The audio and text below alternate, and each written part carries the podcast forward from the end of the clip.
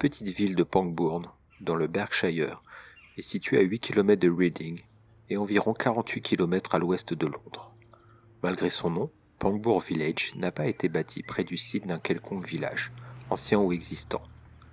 Comme les nombreuses résidences pour cadres construites au cours des années 80 entre Reading et la Tamise, dans des zones de terre cultivées soumises à la déréglementation, Pangbourne Village n'a aucun lien d'ordre social, historique municipal avec Pangbourne proprement dit. Pour les architectes et promoteurs immobiliers de Camelot Holding Limited, l'attrait principal du site était la proximité de l'autoroute M4 et la facilité d'accès ainsi offerte à l'aéroport de Heathrow et au centre de Londres, une facilité qui a très bien pu jouer en faveur des assassins et des kidnappeurs. Tous les habitants de Pangbourne Village travaillaient soit dans le centre de Londres, soit dans la Silicon Valley que formaient les sociétés high-tech d'informatique installées le long de la M4. Pangbourne Village n'est que la plus récente, achevée en 1985, et la plus coûteuse.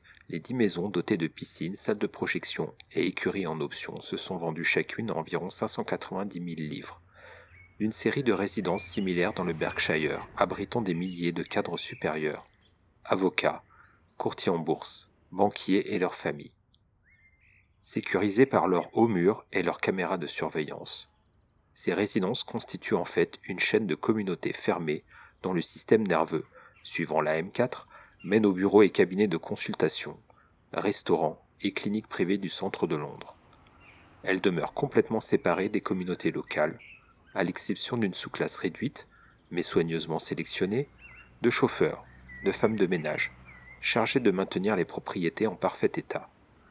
Leurs enfants restent entre eux dans de coûteuses écoles privées ou dans les clubs de sport luxueusement équipés construits dans les enceintes résidentielles. Le seul trait distinctif de Pangbourne Village est d'avoir poussé ses tendances générales jusqu'à une autarcie quasi totale.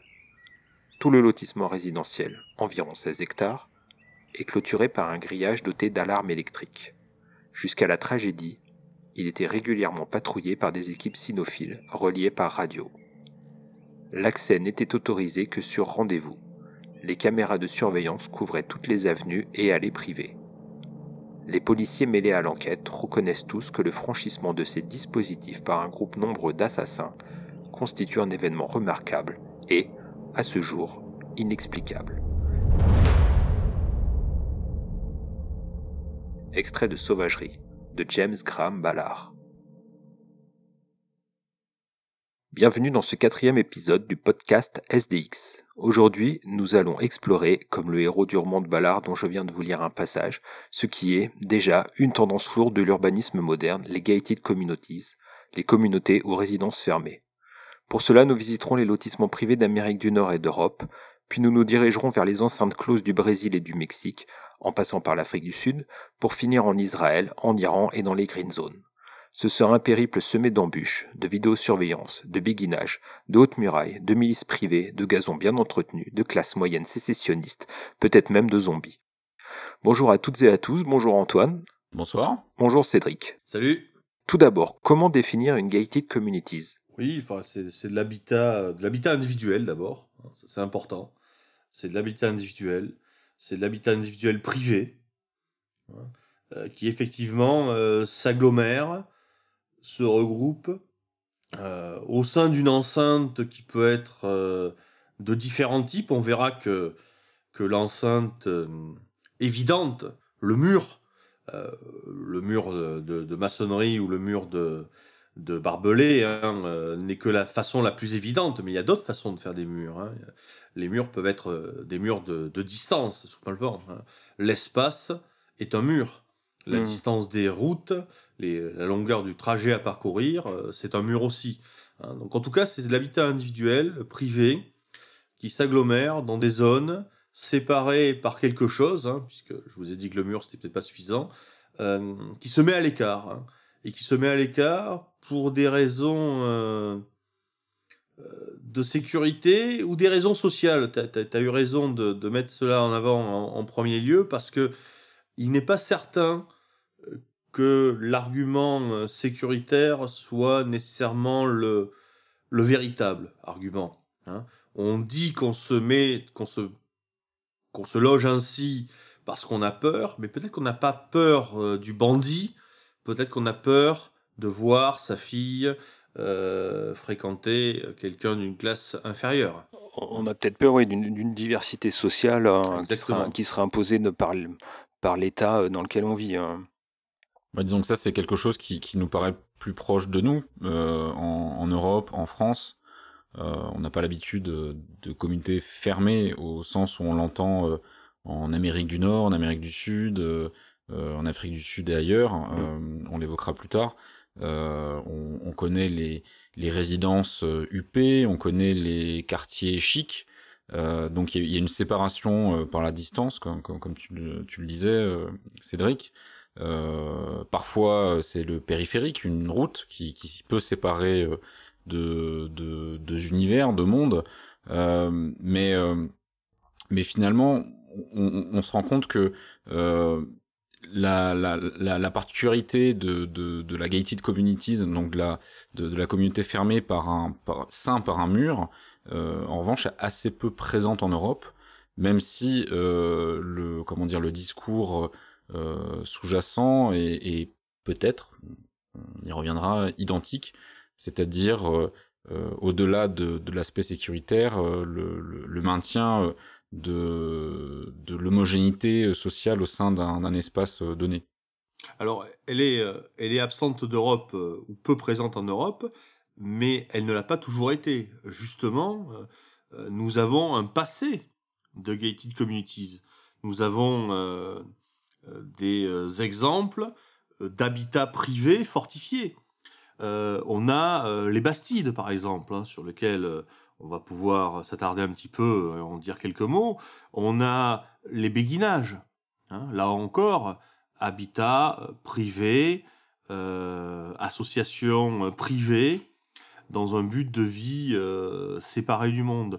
On a aussi quelque chose à laquelle je pense à l'instant, qui sont les comment dire Alors je ne sais pas exactement le terme parce que je suis pas médiéviste, hein, donc, mais ce sont les euh, les châteaux associés, enfin je sais pas comment dire, il y a des endroits en France où nous avons non pas un donjon avec une famille, mais cinq ou six donjons correspondant chacun à une famille et qui au lieu de s'installer chacun dans leur petit château séparé de, de 10 ou 20 kilomètres, se mettent sur le même piton rocheux de façon à avoir une défense supérieure. Je pense par exemple à un cas qui est, qui est peut-être le plus célèbre, qui s'appelle les Tours de Merle, où on a sept euh, ou neuf donjons, donc sept ou neuf familles, hein, euh, qui chacune ont leur propre donjon, mais dont la défense est en quelque sorte commune. Donc si nous n'avons pas, euh, on n'a pas les gated communities sud-africaines ou ou de, Sao Paulo ou de ou de l'Amérique, des États-Unis, nous avons ce passé. Hein, et je crois que avant d'aller avant d'aller visiter euh, Panbrook, euh, avant d'aller visiter tout ça, hein, euh, il faut peut-être passer par, par cette histoire médiévale. Je ne sais pas s'il faut remonter plus loin en amont, hein, parce qu'après c'est compliqué, mais en tout cas au moins visiter cette, histoire médiévale. Parce que tu parles de la Bastide, mais la Bastide, c'est quelle époque exactement? Alors, les Bastides, euh, c'est euh, le, le, le, le, bas Moyen Âge. Hein, euh, c'est en partie lié à la guerre de Cent Ans. Ça, avant, c'est lié à la croisade des Albigeois, donc le tout début XIIIe siècle. Ouais, c'est XIIIe. donc une, c'est pas le, c'est pas le Haut Moyen Âge, hein, clairement. C'est pas, c'est pas les Mérovingiens, c'est pas les Carolingiens. Hein. On est bel et bien dans la seconde moitié du Moyen Âge. on est sur des, sur des, sur des moments historiques qui sont euh, qui, qui, sont des euh, comment dire euh, où, où ces, ces, villes sont encerclées par la guerre. Il y a, il y a quand même un contexte particulier. Ouais, enfin en même temps au Moyen Âge la guerre il y a tout le temps. Hein. Et, pas, au, pas... et, au, niveau et au niveau féodal, il... ça avait un lien ou pas? Oui, dans le sens ou dans, dans, dans, le sens de, de s'affranchir plus ou moins d'un état qui commence à se centraliser à ce moment-là. Alors oui, effectivement, c'est plutôt une logique qui peut être anti-étatique. Enfin, je suis pas, je suis pas un spécialiste de la chose du tout. Hein. parce que ça, par exemple, ça, par exemple, c'est ce que tu, c'est ce qu'on retrouve dans les gated communities américaines. Parce qu'à la, à la, base, c'était une, une sécession, plus ou moins une sécession fiscale au moment de la, euh, comment dire, de la fin des downtown quand euh, il y a eu une paupérisation généralisée des centres-villes et qu'il euh, y a eu une dispersion de la classe moyenne qui voulait plus vivre et payer ses impôts qui ne servaient à rien avec, une épidémie de violence, de drogue et d'insalubrité et qui s'est replié sur les banlieues, les banlieues alentours en faisant une sécession fiscale, c'est-à-dire qu'ils refusaient de payer des impôts qui ne servaient plus à les protéger. Hein. Ouais. Oui, mais la, différence, c'est que la Bastide a une dimension qui est certes défensive par rapport à l'État, et dans ce cas, effectivement, il y a quelque chose d'analogue. Enfin, pour certaines Bastides, du moins. Enfin, il y a parce qu'il y a plusieurs périodes, il y a plusieurs régions, même si. mais il y a aussi une dimension offensive. La Bastide est un moyen de prendre le contrôle sur un territoire, euh, non pas de façon brutale par, par l'intervention d'un seigneur, d'un duc ou d'un roi, mais au fond par l'utilisation de, l'effort privé. Hein, la Bastide, euh, c'est médiéval, c'est vieux, c'est ancien, c'est tout ce qu'on veut, mais euh, au fond c'est c'est un projet pavillonnaire, c'est un projet euh, foncier. C'est euh, il y a quelque chose de cet ordre-là, il y a quelque chose de cet ordre euh, de la conquête territoriale aussi et de la conquête territoriale. Tout à fait, de, de, C'est pour ça que finalement, lorsqu'on lorsqu'on avancera dans notre notre émission et que l'on parlera des, des, colonies israéliennes qui sont aussi des gated communities, le parallèle de la de la Bastide sera assez assez évident. Mmh. Voilà, ce sera les, points, les points extrêmes de, de, notre conversation. Mais euh, là, pour revenir à l'Europe et euh, à l'Amérique du Nord, euh, en, Europe, on n'a pas atteint des niveaux de violence comme il y a eu en Amérique du Nord dans les années 80 ou 90, quand se sont vraiment développés negative communities. Donc là, c'est, on, pourrait vraiment parler d'un produit marketing de nos jours euh, je crois qu'en Angleterre, on comptabilise à peu près 1000, 1000 euh, gated communities. Il y en a euh, en Allemagne, il y en a en Autriche, il y en a un peu partout. Alors, il faut peut-être un peu le corroler aussi avec la, le vieillissement de la population européenne. donc là, peut-être un sentiment d'insécurité qui augmente et des gens qui veulent, qui veulent être sécurisés. Et puis aussi une dépendance. Là, ça rejoint ce que tu dis sur les begins. C'est se mettre ensemble pour mutualiser des services, mutualiser une sécurité, mutualiser même pourquoi pas des services de, de, de, pressing ou des choses, des choses aussi idiotes que ça. Dans Pangbourne, dans Sauvagerie, bah là, il, il montre bien qu'il y a, voilà, il y a un sous-prolétariat qui, qui est là pour gérer euh, toute l'intendance euh, du village et c'est payé non pas par les impôts, euh, c'est pas des services publics, mais payé par, euh, les, cotisations des gens qui vivent dans, dans, ce lotissement sécurisé. Hein.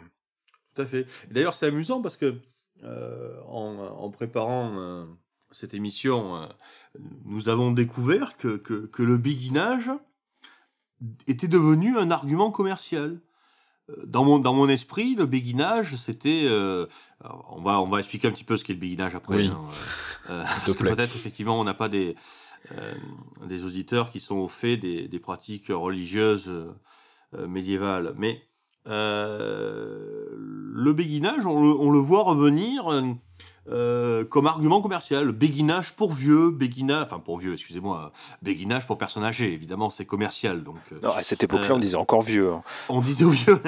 non, mais je parle d'aujourd'hui, je parle d'aujourd'hui. Ah oui, tu parles d'aujourd'hui. Euh, et c'est là qu'on voit effectivement des, des, des, voilà, des béguinages pour seniors. Hein. Et, et le mot est vidé de sa dimension religieuse, mmh. vidé de sa dimension sexuelle, même si il y avait des béguines et des bégards. Hein, mais mais on le revoit revenir. Alors, c'est vrai que bon, peut-être qu'il faut un petit peu éclaircir ce qu'est euh, le béguinage. Hein. Euh, en fait, on a euh, dans la, la, la, région de Liège à l'origine, en général, on attribue ça à la région de Liège, en tout cas dans le, dans le nord de l'Europe, le nord-ouest de l'Europe, des femmes issues de la bourgeoisie naissante, bourgeoisie drapière dans cette région-là, qui sont à la fois des femmes relativement aisées, euh, peu, peu indépendantes de par la, nature des familles de l'époque, et qui veulent avoir une vie religieuse. Et qui ont les moyens d'avoir cette vie religieuse, mais qui ne veulent pas pour autant rejoindre un couvent. Et donc, au lieu de prendre le voile et de se retrouver dans un couvent, eh bien, elles se construisent une petite maison, un petit appartement, euh, plutôt une maison d'ailleurs qu'un appartement, excusez-moi, c'est plutôt une maison, parce que justement, notre sujet aujourd'hui, c'est pas l'appartement, hein, c'est pas la tour, hein. c'est un sujet que oui, parce que Cyril abordera plus tard. oui, parce que en, soi, on, pourrait considérer que euh, les, les, copropriétés seraient des crédits communities, c'est-à-dire on fermerait l'accès en bas. Mais là, on parle pas de ça. On parle vraiment d'un étalement, un étalement territorial euh, horizontal et non vertical euh, et, fermé. Mais bon, exactement. C'est l'horizontalité, quoi. Et donc ces begins se construisent dans une maison, parfois avec des murs mitoyens, autour en général d'une cour centrale ouverte sur la cour centrale. Au milieu de la cour centrale, il y a une église que l'on confie euh, à, un, prêtre, euh, en général issu d'un ordre mendiant, plutôt un franciscain. Et donc ces femmes ben, vivent leur vie. Hein, euh, elles, ont, elles ont la tranquillité, elles ont la surveillance, surveillance qui leur offre la sécurité, mais qui aussi leur offre la certitude de ne pas être accusées d'adultère. Et quand je dis ça, je semble, ça semble évoquer quelque chose de complètement dépassé, mais je ne suis pas certain qu'aujourd'hui, la surveillance réciproque qui est organisée au sein des gated communities modernes n'est pas aussi une dimension de dire on n'a rien à cacher. On est moral parce qu'on n'a rien à cacher. Hein.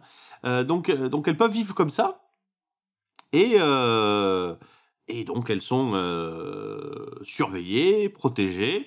Et comme elles sont libres, elles n'ont pas pris le voile, elles ne sont pas dans un ordre religieux, enfin du moins jusqu'en 1440 euh, et quelques, hein, où elles sont intégrées euh, euh, au tiers ordre mendiant. Hein.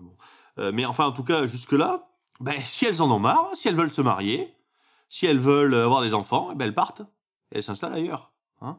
Donc c'est vraiment quelque chose de très moderne. Mais je reviens à ce que je disais tout à l'heure là sur le fait que qu'elles étaient surveillées pour l'adultère. En fait, la, peur des familles, c'est que ces femmes fassent des enfants et qu'on soit obligé de partager euh, la, fabrique de draps euh, euh, de, Liège ou d'Arras, etc., avec, avec des bâtards. Bon. Mais je suis pas persuadé qu'aujourd'hui, ça soit pas présent. Quoi. Que, qu'on veuille la surveillance pour la sécurité, mais aussi pour en quelque sorte jeter à la face des autres sa moralité. Regardez, je n'ai rien caché. Cette phrase, je, n'ai rien caché, c'est une phrase qui, à mon avis, est fondatrice de beaucoup de gated communities. Oui, parce qu'en plus, euh, ce sont des lieux euh, extrêmement surveillés. Enfin, on empêche l'extérieur de rentrer à l'intérieur, on empêche l'autre de rentrer, ou l'autre, classe sociale de rentrer, euh, ou même raciale, hein, on verra plus tard euh, avec l'Afrique du Sud, on empêche de rentrer. Et nous, nous considérons, on est tous de la même classe, donc il n'y a pas de problème. C'est, ce qu'il y a au centre du, roman Sauvagerie de Ballard, c'est que pour ceux qui ne l'ont pas lu, en fait, c'est, c'est l'histoire d'une gated communities anglaise, comme, euh, comme je l'ai dit dans l'intro, euh, sur la, sur entre la Tamise et la M4. Et un, un, matin, on découvre que tous les adultes ont été tués euh, dans la gated communities et que les enfants ont disparu. Et, euh, et donc c'est euh, c'est un petit un petit roman policier, c'est un petit polar euh, avec quand même un, fond social parce que ça parle de tout ça. On est en 1988, hein, donc c'est quand même très très précurseur de, tout ce qui de, tout ce qu'on parle maintenant en, en, 2018, 30 ans plus tard. Et et, le, côté justement, le, policier et le psychiatre qui, qui, qui, enquête sur ces choses-là, il s'interroge ouais, sur l'adultère, sur euh, est-ce qu'il y avait, est-ce qu'il y a eu, il y aurait eu des soirées libertines, des choses comme ça entre eux, et ils se rendent compte, du moins le psychiatre en écoutant le policier, il se rend compte que tous ces gens ne se côtoient, ne se côtoient pas entre eux. Ils, vivent les uns à côté des autres, leurs, enfants euh, vivent les uns à côté des autres, ils vivent ensemble, mais ils n'ont pas de voisinage. C'est pas pas un quartier vivant. Euh, comme on pourrait voir dans les centres-villes ou même dans les, dans les villages, ce qu'on, qu'on pourrait croire, c'est qu'ils euh, essaient de recréer un, espèce de village, une espèce de vie rurale, etc. Mais non, non, c'est, c'est des, des, choses assez fermées. Et c'est ce qui, ce qui, apparaît aussi dans Desperate Housewife, la série qu'on a tous évidemment vue qui se passe dans une. non, moi non plus. Mais bon, euh, pour ce que j'en ai lu, dans une gated communities, et, euh, et c'est pareil, c'est rempli de petits secrets, de petites choses, mais en fin de compte, les gens, ils se connaissent pas. Ils, ils vivent, ils vivent pas ensemble. cela dit, est-ce que c'est vraiment euh, le cas que pour ces gens-là? Moi, j'ai l'impression que tu parlais des villages ou des centres-villes. Aujourd'hui, même dans les villages, dans les nouveaux villages, dans la nouvelle population euh, des villages, euh, dans les même dans, dans, dans les immeubles, les gens vivent les uns à côté des autres. C'est une sorte de moderne, c'est une sorte de modernité, ouais. Et c'est pour ça que le, terme de communauté fermée est très bien choisi. Ce sont pas des communautés. Ils ont rien en commun. Enfin, ici, ils n'ont qu'en commun euh, un rang social ou un métier ou, ou, une race ou l'investissement. Mais ils, ce n'est pas une communauté. Hein.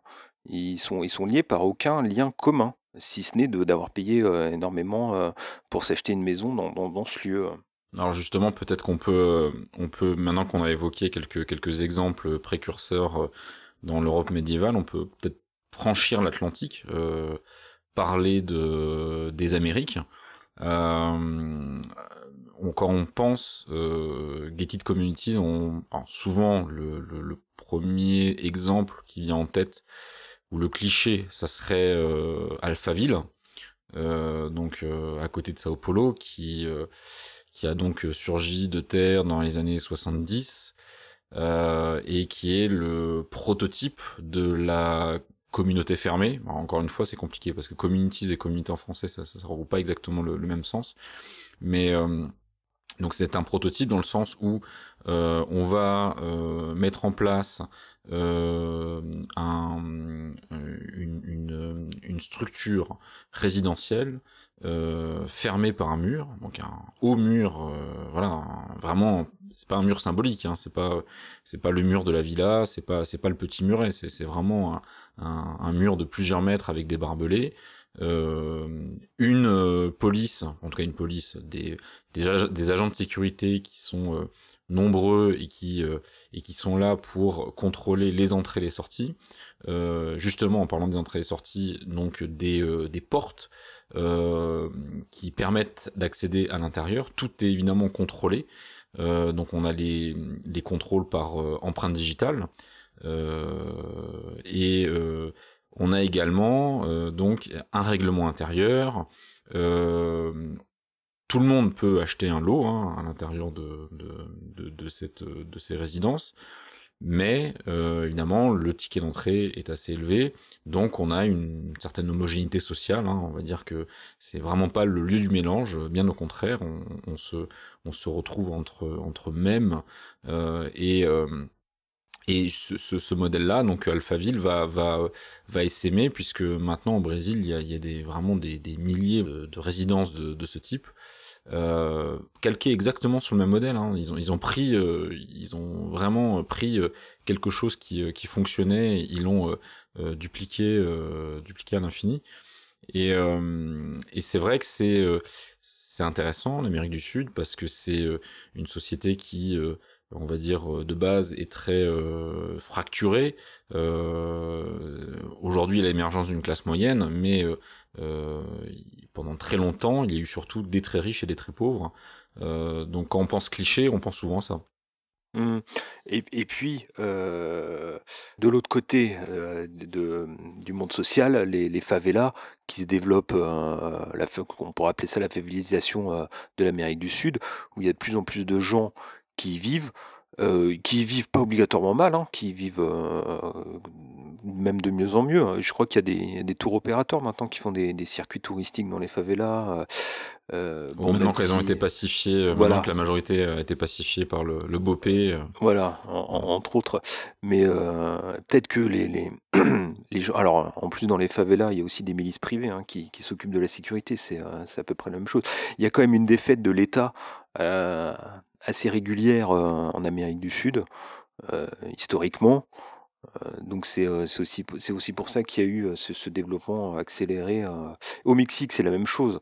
Euh, au Mexique depuis 10 ou 15 ans qu'il y a la guerre entre les cartels, les cartels du Nord, les cartels du Sud, de l'Est, de, on ne sait même plus qui, fait la guerre à qui. Il y, a, un développement exponentiel des gated communities pour la classe moyenne parce qu'elle veut s'extraire de cette violence, violence d'une part, d'une partie de la population toxicomane, petite délinquance, etc., et une, une grosse criminalisation, une, quasiment une criminalisation militaire euh, autour d'eux. Euh, qui, qui, fait que c'est plus vivable. Donc là, on est vraiment dans quelque chose de beaucoup plus sécuritaire euh, que les gated communities américaines ou, ou, européennes. En même temps, le Mexique, c'est une société de frontières aussi, il faut pas l'oublier. Mmh. Oui, c'est une société de frontières, c'est une société de passage. Une fois c'était du passage quand c'était les cartels colombiens qui, qui envoyaient euh, la drogue aux États-Unis. Bon, maintenant, c'est, euh, la, la, production se fait principalement au Mexique. Non, mais je, je, je, remonte encore en, amont. Je veux dire, euh, hmm. au XVIIe, XVIIIe siècle, le Mexique est une société de frontières avec les, les Apaches, etc. Hmm. Et, et je me demande dans quelle mesure les, les structures de financement de construction urbaine ne sont pas au Mexique à l'époque héritées de celles qui existent dans la l'Espagne de la Reconquista. Euh, en fait, il y a une chose que, que, l'on sait en général assez peu, c'est que la Reconquista, donc la, reconquête de l'Espagne par les chrétiens sur les musulmans, n'est pas tant l'affaire de, des États, mais l'affaire d'entrepreneurs privés. Et que ces structures d'entrepreneuriat privé, ça, en fait, on, on lève des, des, euh, soldats, des volontaires, etc., euh, va s'exporter en Amérique et ça va donner les conquistadors. Et, au-delà de ça, euh, je, en fait, je, je, je, me rends compte que j'ai pas vérifié la chose, mais lorsque les chrétiens progressent, je ne sais pas comment on réorganise les villes. Est-ce que l'on ne crée pas, avec des, des, systèmes similaires à la Bastide, des villes dans l'Espagne de la Reconquista? Est-ce que ce n'est pas ce système-là qui a servi à créer les villes, enfin les villes nouvelles, euh, au Mexique euh, ou ailleurs en Amérique du Sud? Parce que si c'est bien le cas, dans ce cas, on comprend tout à fait que l'évolution vers les gated communities soit, euh, soit évidente. Parce qu'au fond, encore une fois, j'en reviens à ça, la, Bastide, c'est le, le, prototype. Hein, euh, donc, euh, enfin, donc le prototype médiéval. Je, je, me demande quel est le processus de, de, financement de la création des villes au Mexique au, au XVIIe, XVIIIe siècle et tout ça. Alors au, au, au, Mexique, je ne sais pas. au Brésil, en tout cas, au XVIIIe siècle, qui a des gros problèmes d'insalubrité. Et donc les personnes qui avaient les moyens euh, se retrouvaient dans des résidences privées. Donc là, pour le coup, il y a vraiment eu des, des, des promoteurs euh, qui ont... On parlait tout à l'heure de, de, marketing, c'est, euh, j'ai retrouvé des... Euh, des euh, comment dire des publicités datant du fin 19e au Brésil qui, qui vantaient les mérites donc de, de, de résidences privées. Donc pourquoi? Parce que euh, bah, tout simplement avoir des réseaux euh, euh d'égouts euh, qui fonctionnent, avoir des rues à peu près normales, et il y a également un argument qu'on donnait à l'époque dans, dans, ces, dans ces dans ces publicités, c'était euh, l'homogénéité architecturale. On, expliquait, bah, si vous voulez pas avoir un entrepôt de, je sais pas, d'usine à chaussures ou, ou de tannerie à côté de votre maison, il vaut peut-être mieux euh, venir habiter dans notre résidence privée. Au moins, vous êtes assuré d'avoir une autre jolie maison à côté de la vôtre et, et tout sera, sera, ça, ça sera très, euh, très homogène. Euh, voilà. Donc, il y a, c'est parti un peu comme ça. très moderne, qu'on a l'impression des règlements à la con qui expliquent que il faut pas mettre un jardin, il faut tondre sa pelouse X fois par semaine, etc. Enfin, là, c'est, Mais ces règlements sont, sont à l'origine des gated communities. Hein. C'est, D'accord, c'est, ouais, ouais, c'est les... les... syndicaux, les syndicaux, donc les syndics euh, de, de, des, communautés fermées au, Brésil, euh, c'est un État dans l'État. Alors bon, pas non plus euh, pas une emphase énorme, hein. il n'y a pas de, y a pas de déjà l'aspect la, la, juridique est toujours euh, lié à l'État. en tout cas, il y a des, des il y a un règlement intérieur, euh, au, un vote, donc c'est un petit peu comme si on perdait sa, sa citoyenneté. donc il y a, voilà, c'est assez compliqué. Et, et pour revenir à Alphaville, ce qui s'est passé quand même dans les années 70, c'est le fait de de, de créer un, un modèle euh, de vie qui était quand même très proche de celui proposé par la, comment dire, les zones résidentielles suburbaines aux États-Unis donc la, la, belle maison, quoi. En gros, c'est ce, ce qu'on voit dans, dans, les films américains. Donc la, la, la, belle maison avec la belle pelouse devant, pas de clôture. Ça, c'est important. Ça, c'est quelque chose de, de, très différenciant par rapport à l'Europe. On a l'habitude des, des maisons qui sont euh, qui sont euh, ceinturées par un petit muret, bon, pas, plus, ou moins haut, mais il ne faut pas qu'on voit à l'intérieur de la maison, en fait. C'est uniquement pour pour détourner du, du regard extérieur. Euh, mais euh, alors que là, au contraire, on veut montrer. Euh, c'est toute la différence. Et, euh, et d'ailleurs, dans, les, euh, dans les, les, les, comités formés au Brésil, il faut savoir que les portes sont toutes ouvertes. Alors évidemment, parce que tant qu'on a des murs autour et une police qui une police privée, on peut se le permettre, mais, mais c'est c'est complètement établi. C'est-à-dire que les... bah, il faut montrer qu'on n'a rien à cacher. Oui, et puis euh, c'est aussi euh, le fait de se dire, on a payé pour la sécurité, on a payé pour être là, donc euh, on en profite complètement, quoi. Oui, ça, ça, sera un aveu de faiblesse si on fermait en ah plus bah les portes.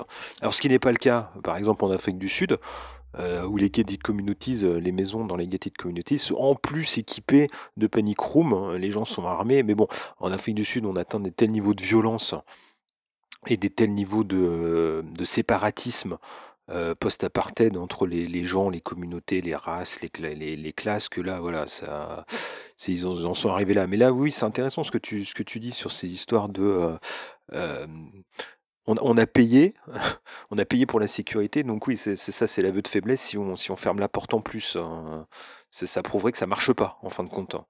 Sachant que au, Brésil, il y a quelque chose d'assez particulier. Alors, moi, je peux, je peux en parler un petit peu parce que j'ai euh, j'ai j'ai quelqu'un de, de, ma famille qui, euh, qui, euh, qui, vit au Brésil et qui vit dans, dans une de, de ces communautés depuis, de, depuis plusieurs années. Donc, et je, je suis, je, je, lui ai rendu visite, donc j'ai vécu ça hein, pendant, pendant quelques semaines, c'est cette vie-là. Euh, et, et, on se rend compte d'une chose, enfin, ce qui, ce qui est très troublant pour un Européen, c'est que euh, quand on voit ces, ces, murs, quand on voit ces, cette, ces, euh, cette, euh, cette milice, euh, on se dit forcément autour, c'est c'est le crime à chaque coin de rue, c'est les favelas. en fait, pas du tout. C'est-à-dire que la, la, la, plupart, en tout cas, je, parle de, de l'état de Sao Paulo. Après, je peux, je peux pas. Mais il y a aussi, je peux pas parler de, de ce qui se passe autour de Rio. Sans, doute qu'il y a des, des, des communautés fermées qui sont très proches de, de favelas. Je, je l'entends. En tout cas, mon expérience, ça a été des zones où tout était hyper safe. Mais quand je dis hyper safe, c'est euh, bien plus que n'importe où en Ile-de-France. Hein. Je veux dire, c'est, c'est, euh, et, et, et, vous avez euh, la campagne et 30 communautés fermées qui sont toutes les unes à côté des autres. Donc le paysage, c'est vous roulez dans une route, vous avez des, des, murs qui, nous en fait, on considère que c'est des murs de prison. Quand, quand, on est à côté de ce genre de mur, en fait, en France, on se dit bah c'est une prison. Donc vous avez de chaque côté de la route des, des hauts murs avec des barbelés, donc des, des, des postes euh, type Mirador euh, avec euh, des grandes portes gardées, etc. Et mais rien d'autre autour. Et, et, même la ville qui était, on va dire la, la, ville la plus proche, qui était à côté de ses résidences, j'ai visité le centre-ville à pied, etc. C'est une ville, une ville provinciale, tout à fait tranquille, tout à fait normale, dans laquelle on peut on peut se balader, il y a, y a, absolument aucun problème. Donc c'est plus, en tout cas dans ces zones-là, euh, parce que bon, le Brésil, c'est quand même 40 000 homicides euh, par an, donc je vais pas dire que c'est un pays qui est totalement pacifié. Après, il faudrait se rendre compte qui, qui, qui meurt, euh, voilà, souvent c'est des règlements de compte entre dealers, mais bref. Mais même si je ne nie pas la problématique de la violence au Brésil, mais en tout cas, dans ces, zones-là, on, on, se rend compte que c'est surtout un, premièrement, un sentiment de peur, qu'une une réalité. Et, et là on en a parlé un petit peu avant, je pensais Cédric qui l'a évoqué, surtout, avant tout, le fait d'être ensemble dans un lieu homogène socialement. C'est véritablement euh, le, le, le, but, euh, c'est de ne pas se mélanger. C'est-à-dire qu'on est, Hmm. un séparatisme territorial et, et social. Hein. Ah, on n'est pas dans l'agora, hein. c'est hmm. c'est clairement. D'ailleurs, dans, dans, ces, dans ces lieux, il n'y a pas de, de, l'équivalent de place de village, de place de marché. Il y a, il y a un moule, non? Non, non, non, non. il n'y a même pas un moule. Non. Alors, Alphaville, c'est un peu. là, là, je parle pas d'Alphaville parce que c'est pas, pas Alphaville que j'ai visité, mais, mais Alphaville, c'est vraiment très gros, donc il y, a des écoles, des universités, etc. Donc, mm. ils ont développé le truc un peu à l'extrême, donc euh, il y a des centres commerciaux.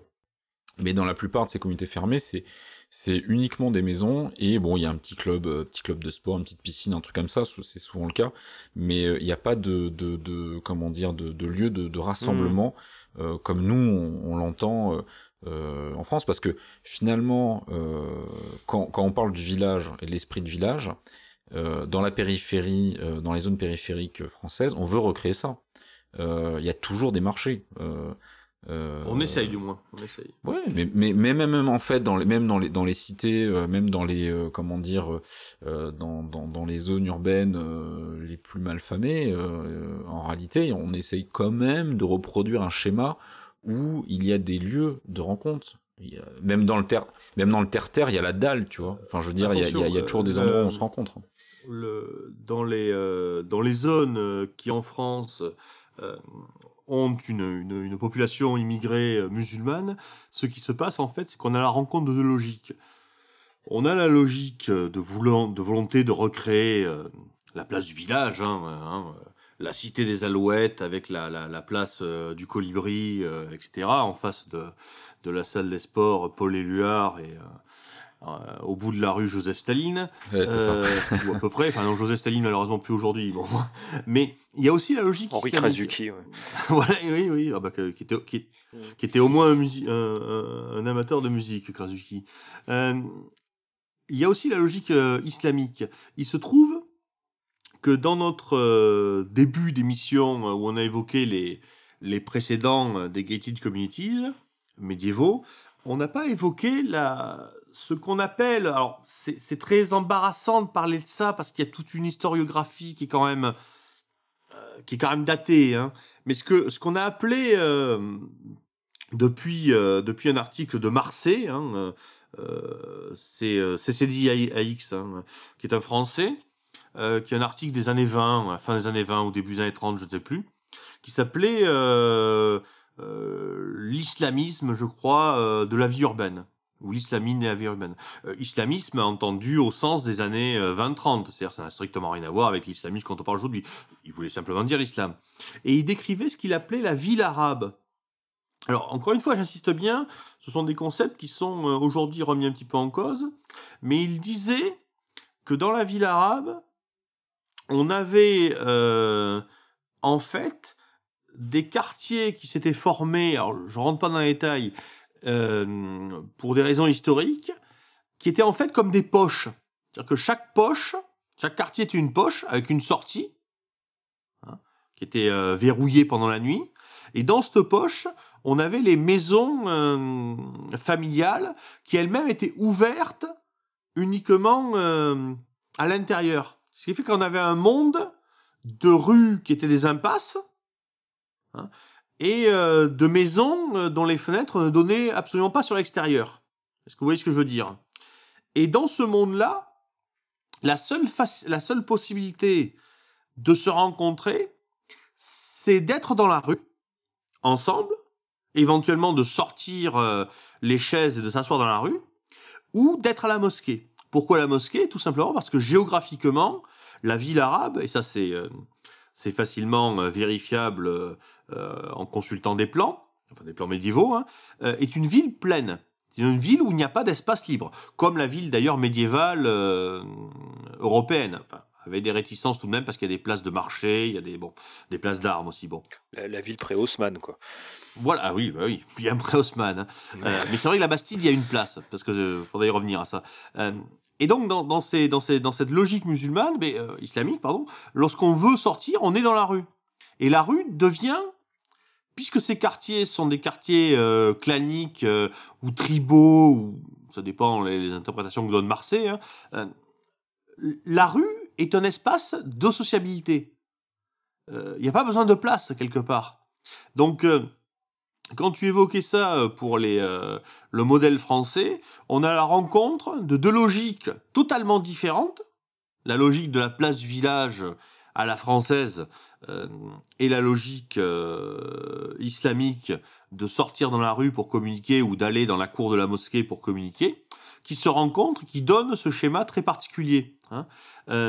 mais c'est intéressant, c'est pour ça que je me suis un petit peu arrêté là-dessus, c'est que le modèle de la vie islamique, c'est un modèle de gated community. Alors pas de gated communities euh, au sens trop fermé, hein, mais tout de même, chaque quartier de la ville euh, est censé euh, clore ses portes. Hein. Lorsqu'on est dans un quartier où on ne doit pas aller, on est forcément contrôlé. Je, parle de l'époque médiévale. Ne serait-ce que parce que on n'a pas de raison de passer dans un quartier. C'est comme une gated communities. Aujourd'hui, une gated communities, vous avez un portail pour entrer, et puis vous sortez par le même portail. Oui, c'est une sorte d'impasse, c'est une impasse. Voilà, exactement. Et justement, ce que dit Marseille, c'est, c'est, partiellement remis en cause, mais ce que dit Marseille, c'est que on a des poches, donc on, ne passe pas. On ne passe pas. Il n'y a, a, que les axes principaux de la ville qui séparent les quartiers, en fait, qui ne sont donc pas dans des quartiers, qui sont des actes où on passe. Mais sinon, on ne passe pas dans la ville arabe. Donc forcément, tout étranger est un intrus et il doit prouver, euh, il doit, il doit donner une bonne raison euh, pour être là. Hein? Euh, c'est ça qui est assez intéressant. C'est vrai que le, le, modèle de la de la ville arabe, qui a été théorisé, je vous dis, par Marseille, on est dans dans la logique un petit peu orientaliste, un petit peu coloniale, hein, évidemment. Hein. Marseille développe sa théorie de la ville arabe à partir de l'exemple Levantin, il me semble, hein, euh, c'est à l'époque du mandat euh, du mandat au Levant, hein, donc du mandat français sur le territoire de l'actuelle Syrie et de l'actuel Liban. donc il y, a une, il y a une dimension très colonialiste, hein. mais c'est pas c'est pas inintéressant de voir que finalement ce cette logique dégagée par Marseille est celle d'une ville d'une communauté fermée. Hein. l'Oumma qui est censée être la communauté de tous les musulmans, et eh bien dans la ville musulmane, elle éclate dans ses quartiers. Voilà. Mais est-ce que c'est pas quelque chose Alors, on peut pas le transposer exactement à la ville fortifiée européenne, mais non. Euh, il, y, a la notion de porte. Euh, les villes sont, sont entourées de murs, de fortifications. Alors les fortifications sont au départ euh, des fortifications militaires, mais après cela permet également de, de gérer le flux euh, des entrées et des sorties. Et la nuit, il me semble, euh, il y a le guet également. Donc on peut pas, on peut pas sortir la nuit dans une. Alors bon, ça un petit peu. non, mais la ville n'est pas divisée elle-même. Enfin, elle peut l'être en Italie.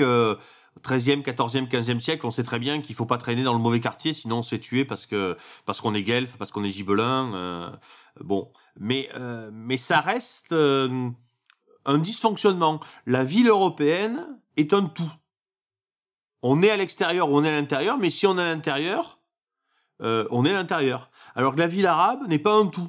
C'est un ensemble de quartiers, enfin de quartiers, le mot est mal choisi. Il faudrait que je retrouve l'article de Marseille euh, où il développe son vocabulaire. Mais... Non, mais la notion de poche est pas mal. Hein. Oui, c'est oui, enfin, c'est ma notion à moi. Hein, oui, oui, non, non, mais c'est l'idée. C'est pas le pauvre Marseille qui a, qui a sorti une, une métaphore aussi pauvre, mais c'est moi. Oui, mais poche, c'est poche, t'as as la notion de, de perméabilité, d'imperméabilité, hein, qui, qui, est plutôt bien, bien, bien trouvée. Oui, oui, oui. Oui, la gestion, la façon, la, la, la au, final, ce, dont on, se rend compte, c'est que ce n'est pas tant euh, l'enceinte qui est importante que la gestion du flux. tout à fait, euh, tout à fait. Et hop là, la, si on la gestion et l'interdiction, l'interdiction de rentrer. Hein. Ouais. Et, si, on si on revient donc au, modèle, au modèle, euh, alors bon, je parle de modèle brésilien parce que on revient toujours à ce qui, ce qui a été créé par Alphaville. D'ailleurs, euh, au, au, passage Alphaville nommé à partir du film de Godard. C'est génial, c'est absolument génial. À quel point l'imaginaire euh, structure euh, la, la, la, réalité dans ces années-là. Euh, oui, ce que je voulais dire, c'était euh, oui la gestion des flux et donc plus que les murs. Euh, comment on rentre, comment on sort. Donc comme je l'ai dit tout à l'heure, euh, quand on habite, euh, on a donc son empreinte digitale, donc il n'y a pas de besoin de montrer, de, de, de, de, de héler un, un, comment dire, un, un garde de, de sécurité, on met son pouce et puis on passe. En revanche, quand on est, alors il y a beaucoup de, de, de de gens qui viennent travailler euh, dans, la, dans la communauté fermée, c'est-à-dire des jardiniers, des femmes de ménage, euh, des gens qui s'occupent de, des entretiens euh, et la maintenance de divers, divers systèmes. Donc eux, ils sont obligés de passer tous par un contrôle de sécurité. obligatoire, ils n'ont pas de badge, c'est pas c'est pas l'équivalent, faut pas imaginer que c'est comme les, les badges dans les entreprises aujourd'hui où tu, tu bipes et tu rentres. Non, non, chaque, chaque personne doit euh, dire euh, dans quelle maison elle, va, pourquoi elle y va, et euh, il doit y avoir une approbation de la personne qui est dans la maison pour que la personne rentre. Et, et, également, ça fonctionne de la même façon pour les invités. Donc, si tu vas manger chez quelqu'un dans une communauté fermée, tu dois, un peu comme dans un système d'interphone, sauf que l'interphone passe aussi par le, par le, le, le, gardien, par le, la, la, personne dans le mirador qui, qui, qui t'ouvre ou pas le, la, la, lourde porte. Parce que pour le coup, il y, y, y, a un choc esthétique de, pour, pour un Européen, c'est la porte. Euh, moi, ça m'a fait penser à Alexandria euh, dans Walking Dead, quoi. C'est-à-dire qu'on a cette mmh, espèce mmh. de, de, de, de, de grande porte euh, en acier. Alors, bon, il y a plusieurs modèles, hein, mais souvent, c'est des, c'est des systèmes à bascule qui peuvent faire penser à, ouais, à des, des ponts-levis. Enfin, c'est assez impressionnant, quoi. C'est c'est pas du tout la petite barrière euh, de, de, de, de, parking. Oui, euh, oui, voilà. La Villa Montmorency, ouais, ouais, Ah ouais, non, non, c'est euh, là tu peux y aller. Tu, même si t'as si as un, véhicule blindé. Euh, à la, enfin je veux dire à la Mister T là, tu tu, tu, tu, tu, tu, vas tu vas te casser les dents quoi. Donc c'est assez drôle. Et puis le, le deuxième, comme ça, moi la deuxième image qui, qui me revient, c'est c'est les quand on est euh, à, à l'extrémité, c'est-à-dire quand on se balade comme ça dans, dans, dans la dans la résidence, quand on est au milieu, bah, on voit que des maisons, puis quand on commence à aller sur les bords, on voit les, des maisons et à côté des grands murs avec les barbelés et il y a l'extérieur. Et là, comme je l'ai dit, de toute façon, c'est juste euh, la campagne à l'extérieur. Il n'y a rien de spécial. Il n'y a pas des favelas, il n'y a pas des, il n'y a pas des hordes de zombies. Euh, c'est très calme, c'est très paisible. Et on a comme ça cette vision d'un mur euh, très long, euh, bien protégé avec des barbelés, qui protège de rien. Parce que de, il, dehors, c'est juste la, c'est juste euh, voilà, c'est la nature quoi. C'est c'est assez drôle. Enfin c'est c'est pour un pour un Européen c'est c'est très bizarre. On se demande pourquoi. Mais il y, y, y, a une question que, que, qui me vient euh, maintenant parce que tu as évoqué The Walking Dead. Euh, quelle est la religion des gens qui sont dans ces euh, dans ces gated communities euh, brésiliennes Est-ce qu'ils sont catholiques ou est-ce qu'ils sont comme Bozo, euh, Bolsonaro, pardon. Euh, euh, est-ce qu'ils sont évangélistes hein. Voilà, tarés qui ont été faire trempette dans le Jourdain avec leur t-shirt. J'aime ça, je crois que c'était à peu près ça. Il y, a une dimension clairement eschatologique dans, dans ce Voilà, c'est là où voilà. je veux en venir. C'est que euh, les catholiques me semblent, euh, ils ont beaucoup de défauts, mais euh, ils n'ont pas ce défaut-là. Alors, je, je, suis désolé de te contredire, mais ouais. alors c'est le là là où j'étais, ils étaient catholiques. Il y avait même une chapelle ouais. Euh, à l'intérieur de, de la de, de la résidence. D'ailleurs, mm -hmm. j'y suis allé pour un pour un baptême, et donc ça s'est fait à l'intérieur. On n'a pas eu besoin de sortir. Et, formidable. Et, et justement, tu, tu euh, et le prêtre tu... a dû a dû passer devant les gardes pour ouais. prouver qu'il était bien prêtre et tout. Ouais, tu, tu, nais, tu nais, tu meurs, tu tout dans la. Ça. Et, et et et justement, ils se sont établis. Enfin, les, les, les personnes chez qui je suis allé sont établis dans cette dans cette résidence parce qu'avant ils habitaient euh, en dehors des murs, enfin dans une, dans une autre petite ville ils avaient une église évangélique juste à côté de la maison qui euh, leur pourrissait la vie parce qu'en fait il y avait des, des, des, cérémonies tout le temps avec euh, beaucoup de musique etc etc ils en avaient tellement marre qu'ils se sont barrés là-bas. Donc voilà non, je, suis, je, suis, un peu ouais. mais bon c'est juste un cas particulier hein, je parle de... mais en même temps en même temps euh, quand on réfléchit d'un point de vue catholique euh, c'est, enfin, d'un point de vue catholique, tu peux justifier le, le, monachisme, hein, cénobitisme, tout ce que tu veux, érémitisme. Tu peux justifier euh, euh, l'attitude des béguines, tu peux justifier les tiers ordres, mais tu peux pas justifier ça. D'un point de vue théologique, je veux dire. Euh, cette mise à l'écart. Déjà, parce que quand tu es un bon catholique, euh, tu dois euh, rester dans ta paroisse. Tu ne choisis pas ta paroisse. Euh, tu vois ce que je veux dire Il y a quelque chose de d'étrange là-dedans? En même temps, bon, je sais pas si, si le catholicisme euh, brésilien n'est pas contaminé lui-même par l'évangélisme. J'ai bien lu dans le journal Le Monde que Bolsonaro était un bon catholique puisqu'il avait été se faire rebaptiser dans le Jourdain. donc visiblement, euh, au-delà du fait que le journaliste était un imbécile, il y avait euh, visiblement un discours de Bolsonaro pour dire euh, je suis un bon catholique. Je suis un bon catholique, il se fait rebaptiser, ce qui est quand même pas mal, quoi. Mais mais je, je sais pas, ça me semble étrange et en tout cas si on fait abstraction du fait que que le cas en, question soit un cas, catholique, la dimension apocalyptique me semble assez intéressante, quoi. Euh, quelque part, on a l'impression que ces gens, dans les gated communities, se protègent de beaucoup de choses. Ils se promènent, ils se protègent euh, de la criminalité. Et dans certains cas, euh, la criminalité existe, hein, je veux dire, c'est clair. Hein.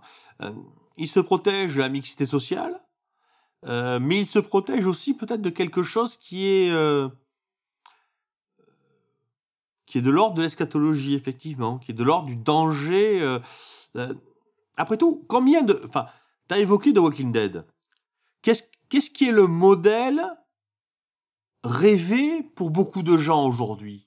Je veux dire, enfin, rêvé ou fantasmé, c'est d'être dans sa forteresse avec ses amis et d'être assiégé par les ennemis. Tous les jeux vidéo, les euh, comment s'appelle les euh, les jeux de tours, les tower games, je sais pas comment s'appelle où on construit des tours et puis on empêche. Pardon? Tower defense. Tower defense. C'est ça au fond. Est-ce qu'il n'y a pas quelque chose de cet ordre-là, quoi? Une mentalité obsidionale, puisqu'on parlait d'histoire médiévale, on pourrait hmm. ressortir survivaliste. Hein oui, ben oui, mais voilà, survi oui, survivaliste, obsidional. Mais enfin, survivalisme, le survivaliste, il se, il se retranche pas, il est mobile, en théorie. Non, je pense que c'est plutôt obsidional. C'est, euh, c'est nous sommes dans la, Jérusalem céleste assiégée par la bête d'Apocalypse. Euh, si je peux me permettre de faire des allusions théologiques complètement foireuses, mais, euh, mais on parle de gens qui n'ont pas forcément une vision théologique autre, autre que foireuse. Ouais, c'est peut-être aussi le, le, une manière de dire on, on a tout, donc on a tout à perdre, quoi. Ouais, euh, ouais, ouais. On, est déjà au-dessus, en fait. Euh, on est déjà au paradis. C'est des sociétés où, de toute façon, euh, tu, tu, tu, tu, as une très nette, comment dire, comment expliquer ça? Euh, tu sais très bien où te situer euh, dans, dans, dans conscience sociale. Ouais, tu, tu connais, tu, tu, sais très bien euh, où te situer dans l'ascenseur social. C'est pas, je veux dire, en Europe, ok, il y a des élites, etc. Mais tout ça, c'est très perméable. Enfin, je veux dire, tu, euh, un fils de médecin peut se retrouver postier. Enfin, je veux dire, euh, bon, c'est, c'est, ça, ça va très très vite, quoi, dans un sens comme dans l'autre. Euh, le, le, là, c'est une manière de sécuriser et d'ancrer dans le réel un réel pérenne, le fait qu'on appartient à une, à une certaine, euh, une certaine classe sociale, et on veut que nos enfants euh, voilà fréquentent uniquement ce genre de personnes et, euh, et mais c'est normal c'est naturel. Enfin je veux dire je je, je, mmh. je, ne je ne critique pas. Euh, en revanche pour la partie survivaliste moi y a, y a, ça, ça, fait écho à, à, à ce, dont on parlait tout à l'heure sur le la notion de village. C'est que j'ai plus l'impression qu'on a basculé dans un monde. Alors là, c'est global. Hein, je parle pas de, des gays communities. Je parle de vraiment de. Je parle de tout le monde. On a basculé dans un monde. On n'a plus besoin des autres. D'accord? La place du village, on en avait besoin. Le four à pain du village, on en avait besoin.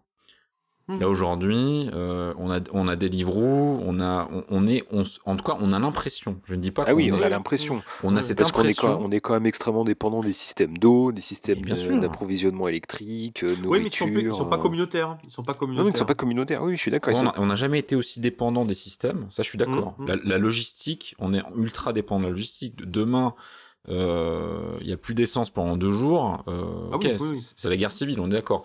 Euh, on sait très bien qu'il n'y a pas de stock dans les supermarchés. Enfin, on connaît tout ça. Euh, D'où d'ailleurs les survivalistes qui stockent, etc. Mais ce que, ce que, ce que je veux dire, c'est que les l'impression qu'on que, que, que, que, que l'on a tous, c'est que effectivement, on n'a pas besoin du voisin d'à côté pour vivre.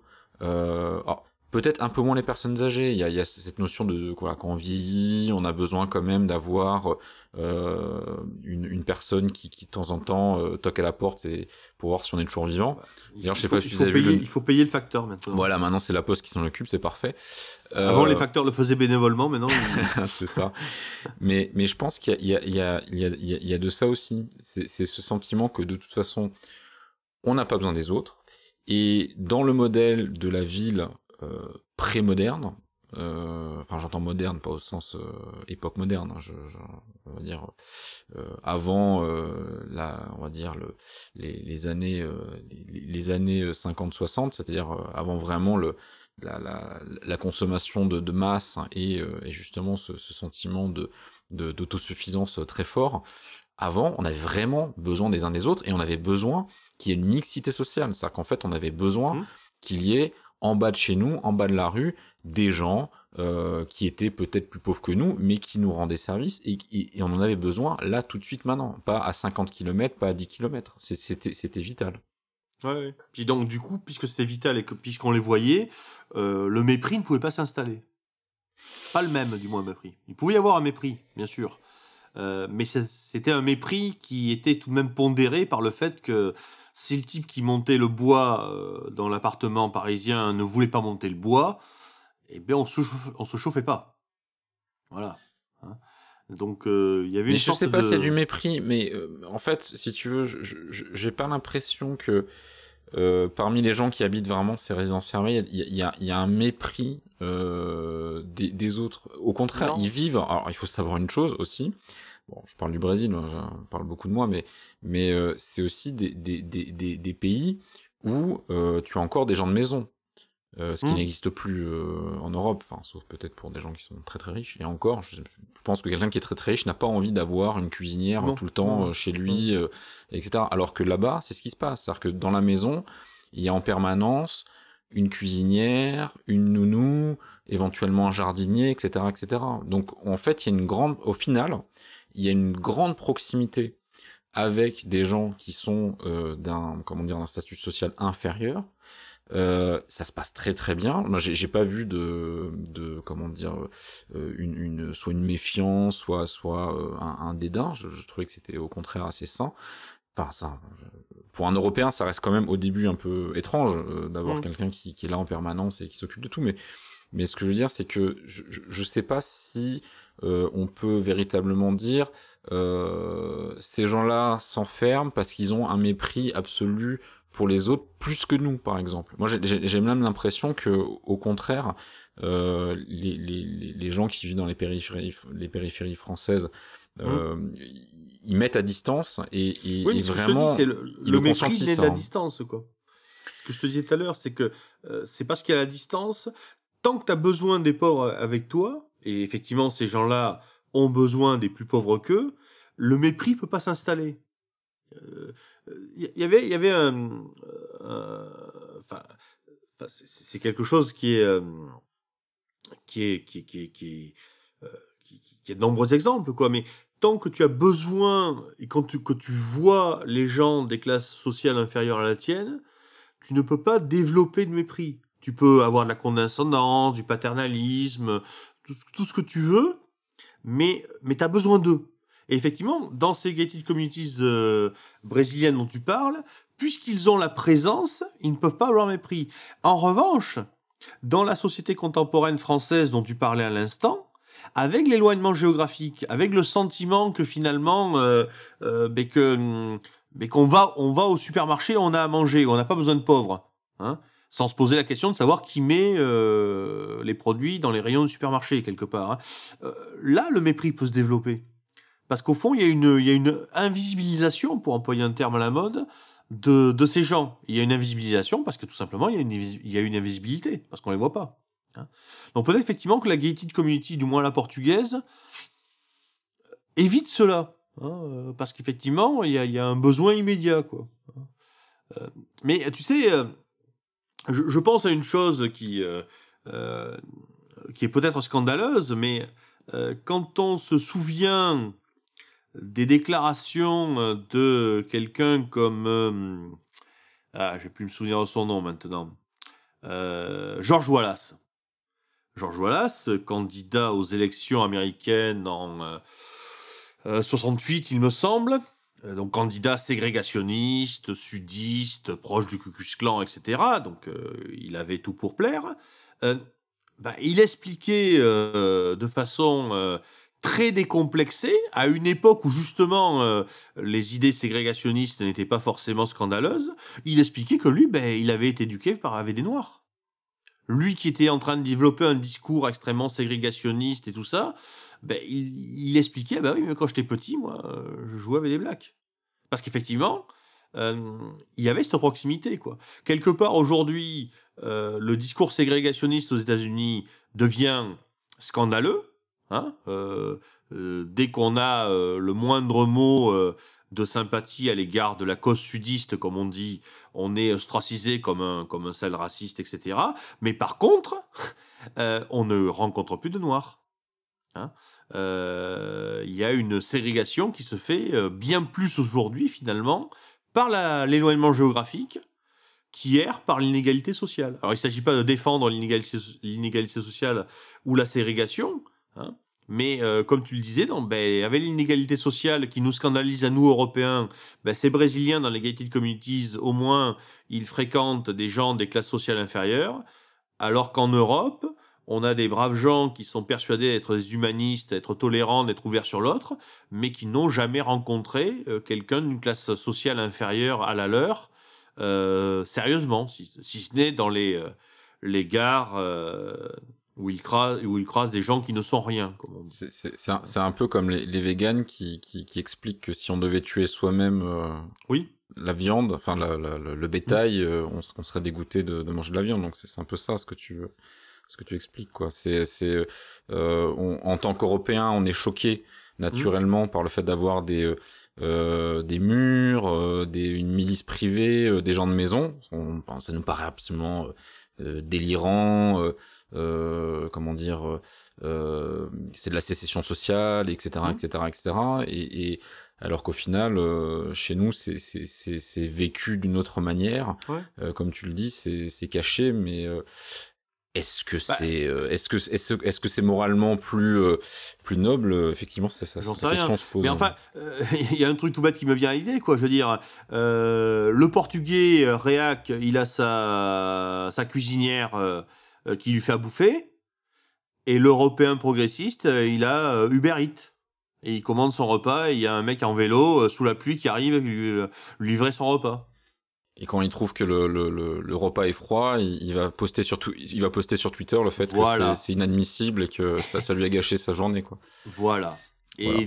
du coup, on se demande finalement, c'est euh, pas c'est pas glorieux. Les deux sont peut-être pas glorieux, mais euh, mais peut-être qu'il y en a un qui est encore moins glorieux que l'autre finalement. Você precisa conhecer o Terra Magna, loteamento fechado em Indaiatuba. Viver no Terra Magna me proporcionou a tranquilidade de ver meus filhos brincando com segurança. Descubra o Terra Magna e surpreenda-se. Eu me surpreendi com o Terra Magna tanto pela sua área de lazer quanto pela sua estrutura. Financiamento direto com o antigo proprietário da fazenda, liberados para construir e com financiamento em até 100 vezes. Eu amo, não trocaria isso aqui por nada. Venha descobrir a alegria de viver no Terra Magna em Indaiatuba. C'est ça qui, qui, qui, euh, qui, est assez, euh, qui assez intéressant, c'est de se dire que euh, on, a, on a plus ce, sentiment d'insécurité qui, qui pousse les gens à, à s'enfermer dans, ces, dans ces prisons dorées, hein, puisque de l'extérieur, ça ressemble vraiment à des prisons. Même si à l'intérieur, c'est, tout est beau, tout est parfait. Hein. C'est, vraiment, c'est, ça ressemble un petit peu à le, le, film avec Jim Carrey là où il, est dans un dans un show télévisé Truman Show. c'est un peu ça. Hein. Quand, quand, on est quand on passe la quand on passe la barrière, c'est Truman Show. Hein. Enfin, faut, faut, il y a tout, la moindre petite fleur est à sa place. Il y a des, il y a des armées de petites voiturettes de jardiniers qui, qui, qui, qui, font les allers-retours pour, pour tout, euh, tout couper, tout arroser, tout mettre en place, etc. C'est vraiment ouais, parfaite, Truman Show, ça me fait penser, Truman Show étant inspiré par une, une gated community célèbre qui, qui s'appelle justement Celebration, qui a été fondée par Walt Disney euh, je sais plus au, autour de, de, quel, euh, de quel parc d'attractions, et c'est une des toutes premières, et maintenant c'est, elle est immense, hein, je sais plus combien il y a d'habitants dans, ce truc-là, et elle a vraiment été faite, euh, et c'est, là où Truman Show, Desperate Housewives, euh, toutes ces choses-là, sont, inspirées de ça, de Celebration, parce que c'est vraiment le côté suburbain, le suburbain Disney, ouais, comme tu dis, avec les, les, petites barrières blanches, l'herbe bien verte, les maisons bien repeintes, et et, et, compagnie. Euh. il y avait Pleasantville aussi. Il y a Pleasantville ouais, aussi hein, sur ce modèle-là. Mais encore une fois, c'est des choses dont on n'a pas l'habitude euh, en Europe et qui sont euh, effectivement qui paraissent qui paraissent exotiques, hein, euh, étranges. Mmh. moi, je, je ouais, je, je, je, vis je vis à côté du, du, du Vésinet, enfin quasiment la limite du Vésinet, qui euh, un modèle de, de, on va dire, de, de ville-parc euh, qui été créé euh, ex nihilo au milieu du, du 19e, donc qui, qui, est, qui est un modèle qu'on pourrait considérer comme une, une, une résidence, qui, comment dire, une résidence de, de, de luxe qui pourrait faire penser aux gated communities, à la différence près qu'il n'y a pas de mur euh, autour euh, du Vésinet, c'est simplement le modèle Mmh. euh, de la villa, du lotissement, ouais. du lotissement. Donc effectivement, il y a des murs autour de chaque maison et, et un petit parc. Et, mais mais euh, on a, on peut se balader, euh, l'espace est ouvert. C'est après au, au moment, c'est par l'argent. Oui, mais et puis au moment de sa construction, c'était quand même entouré de rien. C'était ça qui faisait que c'était un séparatisme, c'est que euh, c'était loin de Paris, c'était loin des classes laborieuses qui étaient plutôt à l'est de Paris, les industries, etc. Et euh, là, ils, ont construit, euh, ils ont construit le Vésiné et puis après d'autres à l'ouest de Paris, dans un sens sécessionniste territorial, parce qu'il n'y avait pas. Bon, maintenant, c'est ultra urbanisé jusqu'à jusqu'à au moins 50 km de Paris. Mais là, à l'époque, c'était c'était fermé. Et puis, je pense pas qu'il y avait bah, j'allais dire des pauvres, allez, des, des, prolétaires, des prolétaires qui venaient, euh, qui circulaient de ce côté-là, si ce n'est ceux qui travaillaient euh, dedans. Puis Paris a été calmé en 70, quoi. Je veux dire, faut jamais oui, oublier oui. que, que Paris est saigné en 1871. D'ailleurs, il y, y, a une chose ouais. qui, me, qui me vient à l'esprit, quoi. Euh, lors du siège de Paris par les Prussiens, on avait dit que la, au lieu de faire des lois contraignantes pour euh, organiser la, répartition de la nourriture, on avait dit que le rationnement se ferait par l'offre et la demande. Et euh, si je cite ça, c'est parce qu'au fond, euh, ce que tu viens d'évoquer, c'est qu'on fait une gated communities non pas en faisant un mur, non pas en faisant un règlement, mais en laissant l'offre et la demande faire son office. Hein au lieu de dire on vous interdit d'être là, on dit juste, au lieu de faire un mur, on dit juste, ben, si vous voulez acheter un terrain à 100 mètres, c'est tel prix, à 500 mètres, c'est un peu moins cher, à 1 km, c'est beaucoup moins cher. Hein. On laisse l'offre et la demande faire office de mur, et donc la distance. Alors, c'est vrai que c'est un, point qu'on n'a pas encore évoqué, c'est la relation entre la structure étatique et le modèle libéral, euh, puisque quand on parle de communauté fermée, ce sont des promoteurs privés mm. qui achètent un terrain, lotissent, euh, et ensuite euh, font venir des acheteurs qui, euh, qui s'y implantent. Et, euh, et effectivement, il n'y a pas de... Comment dire euh, On n'est pas dans un, dans, dans, un, dans un modèle de société qui a été piloté par l'État. il n'y a pas de euh, à la différence euh, peut-être de Euh, on parlait tout à l'heure du Paris haussmanien, des, des villes Mmh. européennes. euh, il y a eu l'empreinte euh, très forte de la volonté étatique au, au travers de- du développement de ces villes et de leur, leur manière dont, dont elles devaient euh, s'organiser, se structurer. Euh, alors que là, c'est véritablement euh, le, le- une entreprise privée euh, qui prend le relais. Euh, Mm. Voilà, on considère que l'État, euh, entre guillemets, ne fait pas son travail, euh, ne parvient pas à sécuriser suffisamment euh, les, cit- les citoyens. Euh, il y a beaucoup de problèmes de, de- de corruption de la police au Brésil, hein, on le sait, hein, c'est un très gros problème. Euh, et, euh, et, et donc, c'est le privé qui prend le relais. Donc, pour le coup, on peut aussi considérer que les Gated Communities, c'est aussi une, c'est un aspect euh, très visible de du du, du libéralisme euh, anti-étatique euh, appliqué euh, à, euh, à la zone résidentielle. Oui et non, parce que on attend aussi que l'État garantisse, garantisse le droit de propriété, euh, garantisse la sécurité euh, s'il y a une menace au-delà d'un certain niveau, etc., etc. On n'a pas évoqué le cas des colonies euh, israéliennes, qui sont aussi des gated communities, qui sont aussi des projets euh, privés euh, sur un modèle très proche de la Bastide, c'est-à-dire au fond, euh, on a euh, une volonté de créer euh, un habitat euh, individuel, privé, réuni dans un seul lieu pour pouvoir affirmer une présence sur un territoire. Mais cette, euh, une fois qu'on a créé cette communauté, parfois d'ailleurs sans respecter euh, les lois de l'État, c'est-à-dire même parfois en infraction avec les lois de l'État, on attend que l'État vienne intervenir si jamais on a un problème. Hein c'est un petit peu comme le, skieur qui fait euh, du ski hors piste euh, et qui déclenche une avalanche. Il espère que les gendarmes vont venir avec lui, vont venir le chercher en hélicoptère. Et bien, bien de ces communautés, de ces colonies israéliennes s'installent illégalement. Mais euh, s'ils ont un gros problème avec les Palestiniens euh, à côté de chez eux, ils, espèrent bien que l'armée israélienne viendra leur sauver leur miche, même si elle n'a pas forcément euh, une envie débordante de se mettre dans l'histoire. Hein.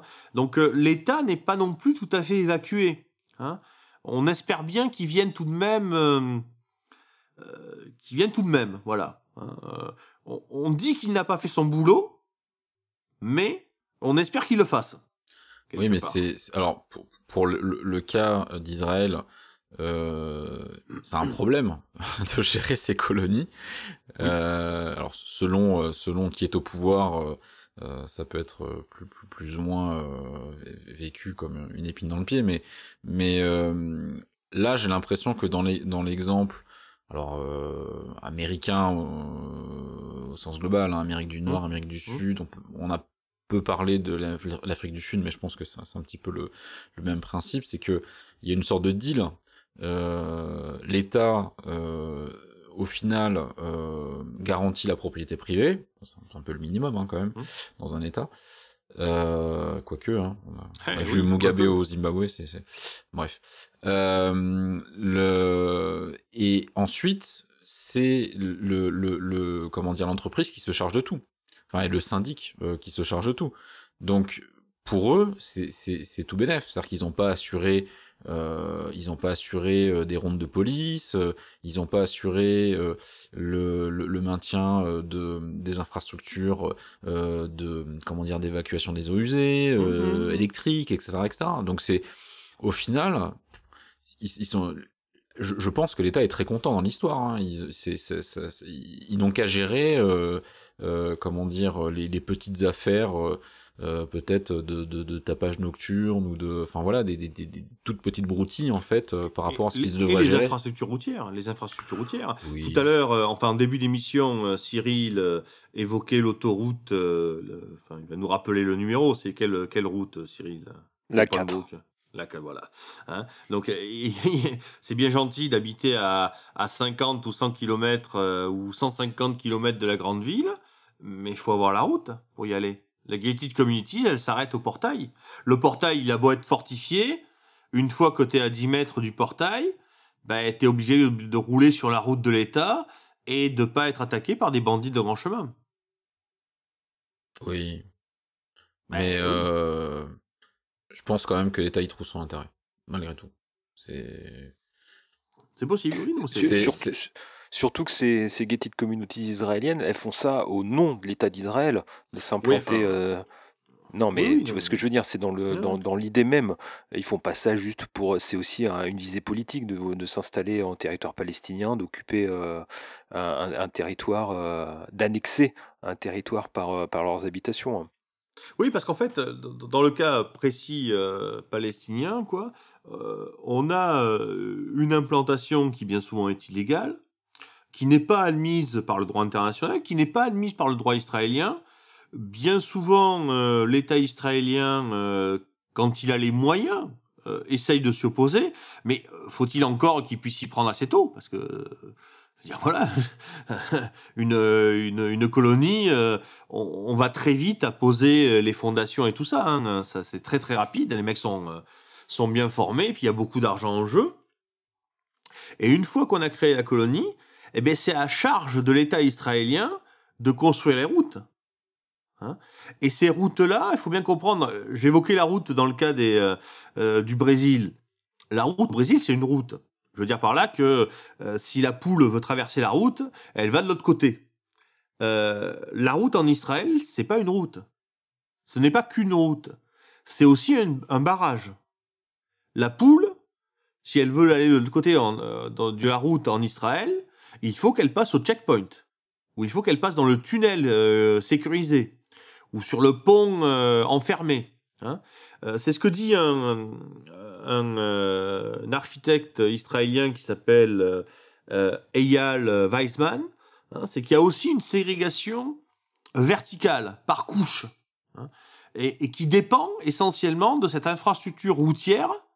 Alors routière, c'est les routes, ce sont les ponts, ce sont les souterrains, hein, qui permet de relier ces colonies à l'état euh, légal. hein. Mais euh, mais il y a une dimension de, on force un peu la main, voilà. Alors après cette main qui est, qui forcée, elle peut être contente d'être forcée. Actuellement, je pense qu'il n'y a pas de problème.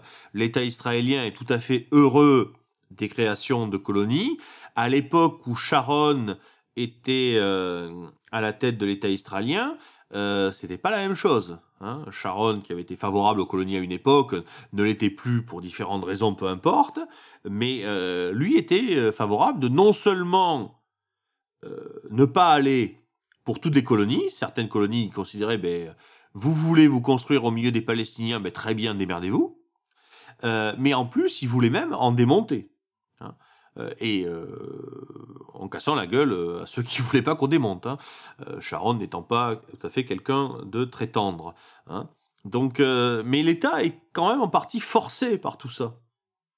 Mais euh, ce qui est euh, intéressant aussi dans, dans ces colonies israéliennes, qui, qui pour moi est un sujet assez fascinant, hein, c'est que l'on a euh, des gated communities qui sont tournées à la fois vers l'intérieur et vers l'extérieur. Je m'explique.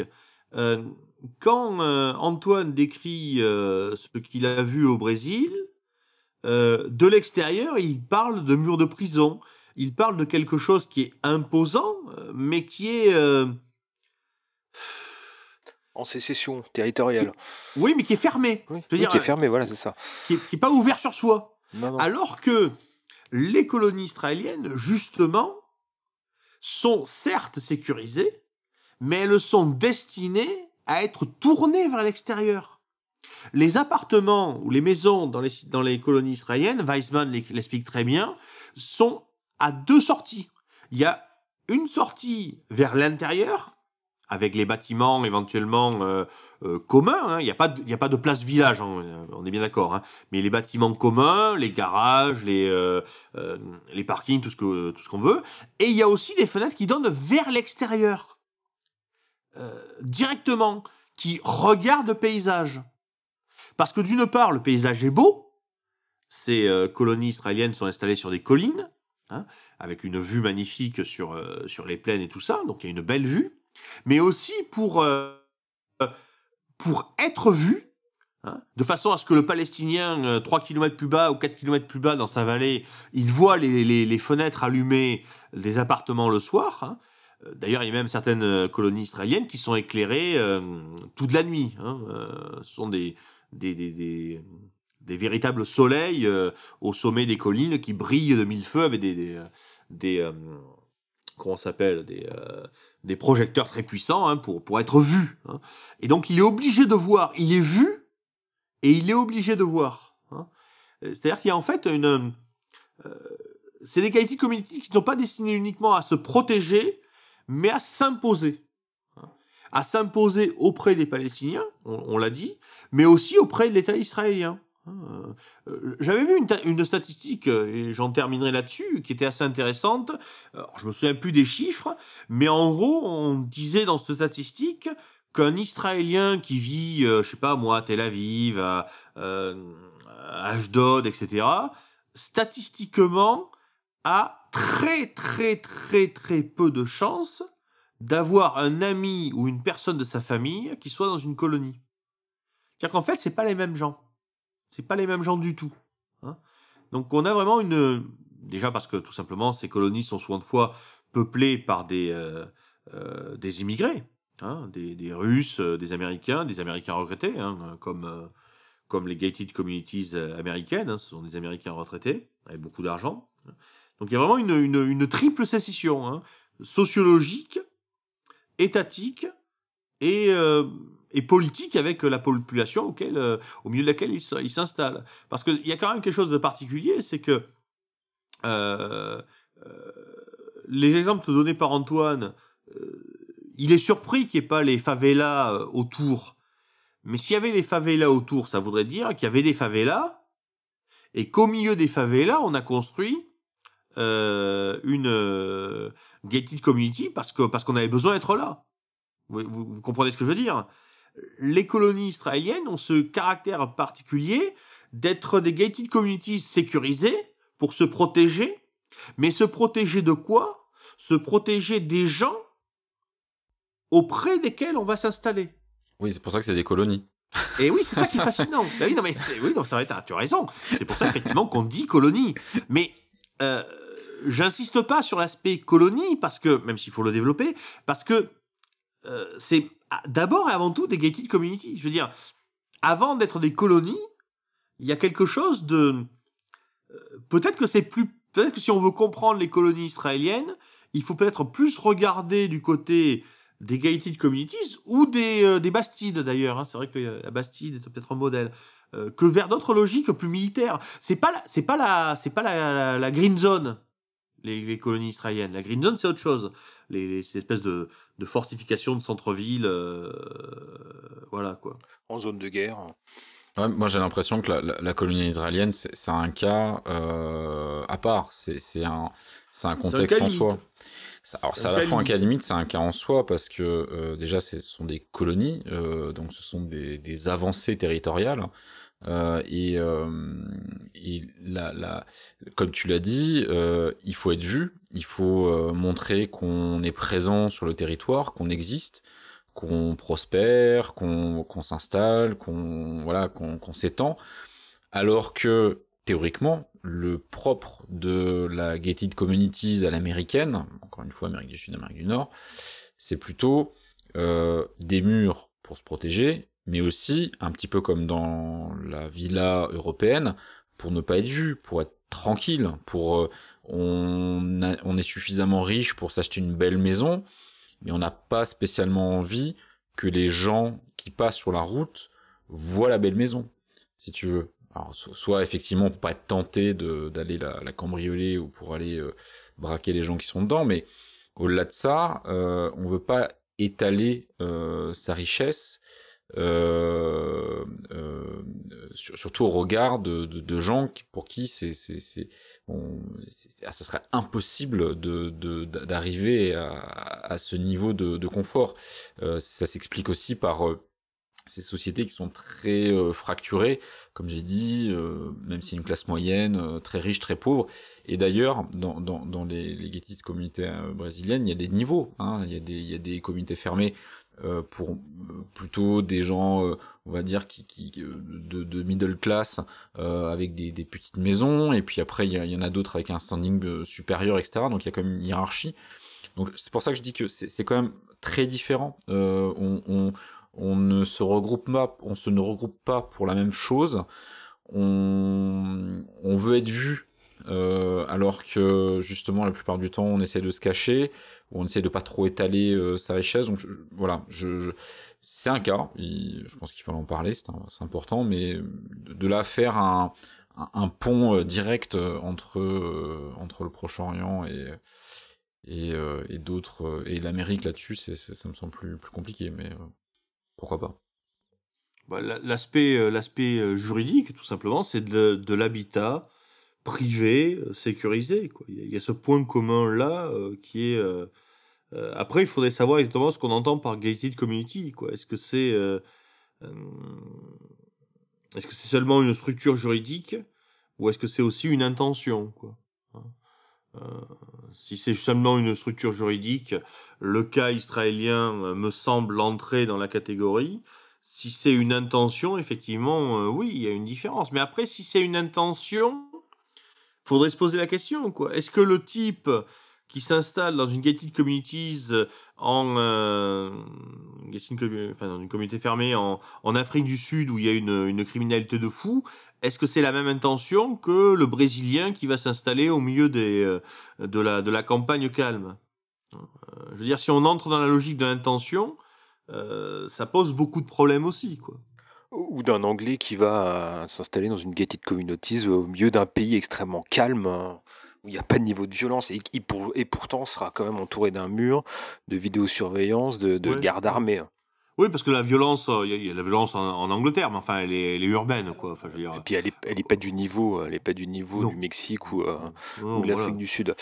bon, oui, oui, il est. Une fois qu'on est sorti de Londres, enfin, le pays de Galles, je suis pas persuadé que ce soit formidablement euh, criminel, quoi. Enfin, à part les vols de vaches. De moutons. Ah, de moutons, oui, pardon, en plus, c'est plus facile, on en met plus dans la voiture.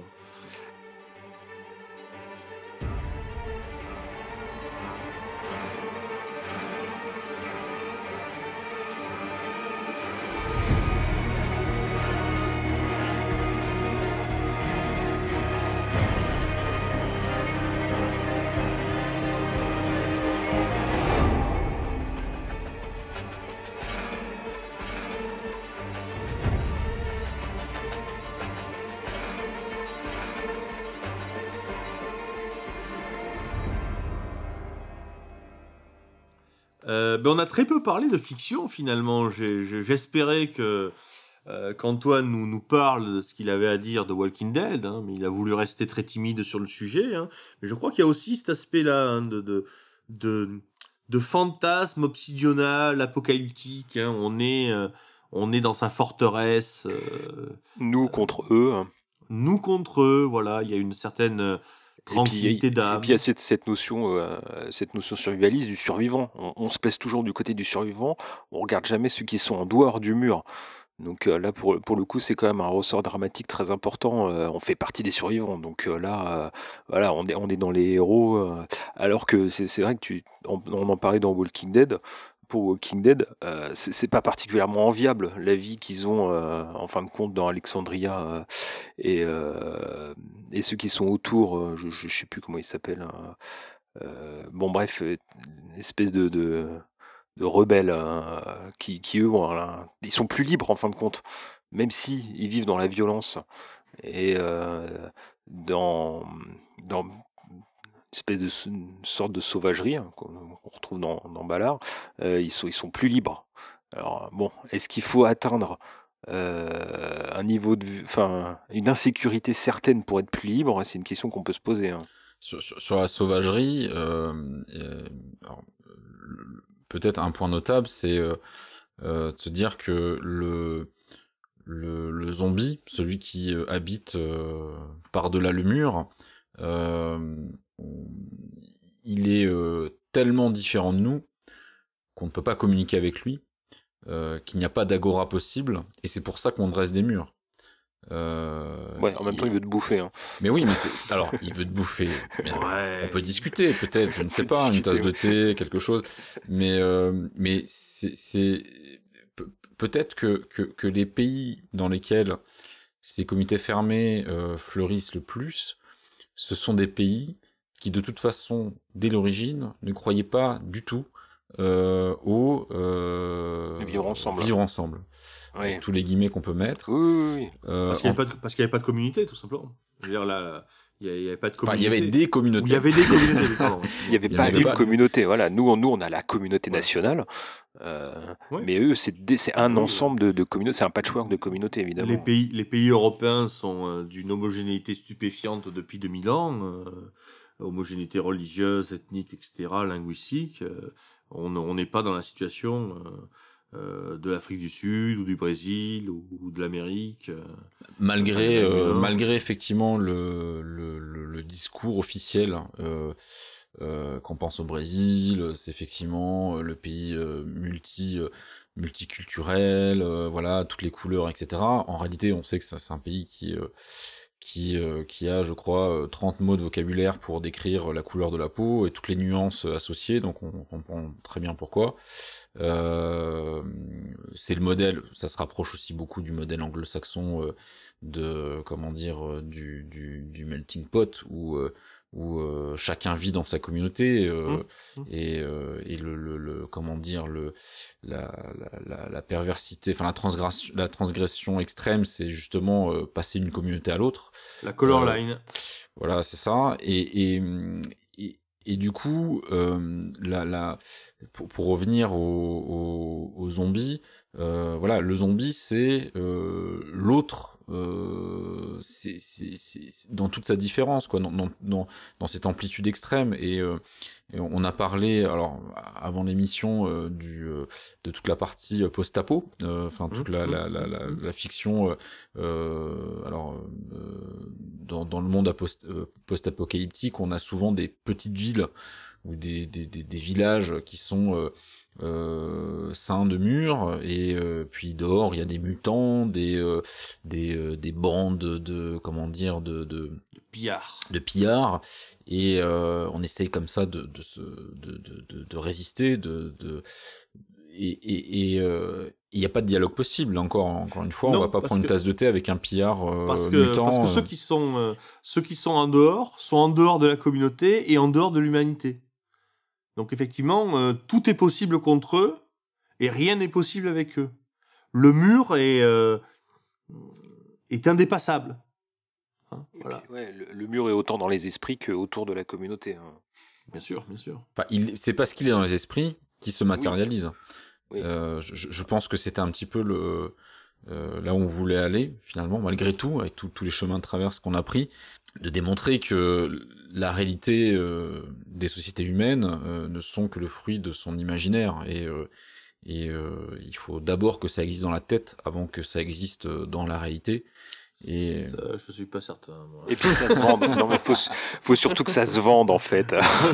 Euh, le, le- le matérialiste en moi me, me, me pousse à penser que qu'on ne pense jamais que ce qui est euh, voilà c'est les rapports de force qui priment sur la pensée l'imaginaire n'informe pas le monde oui mais tout ce qui est a, a été pensé par quelqu'un avant que ça soit donc euh, c'est euh, euh, oui non Il y a des. je suis désolé mais euh, Vous voyez, vous voyez, il y a des points de divergence. hein, C'est euh, Mhm. c'est intéressant. hein.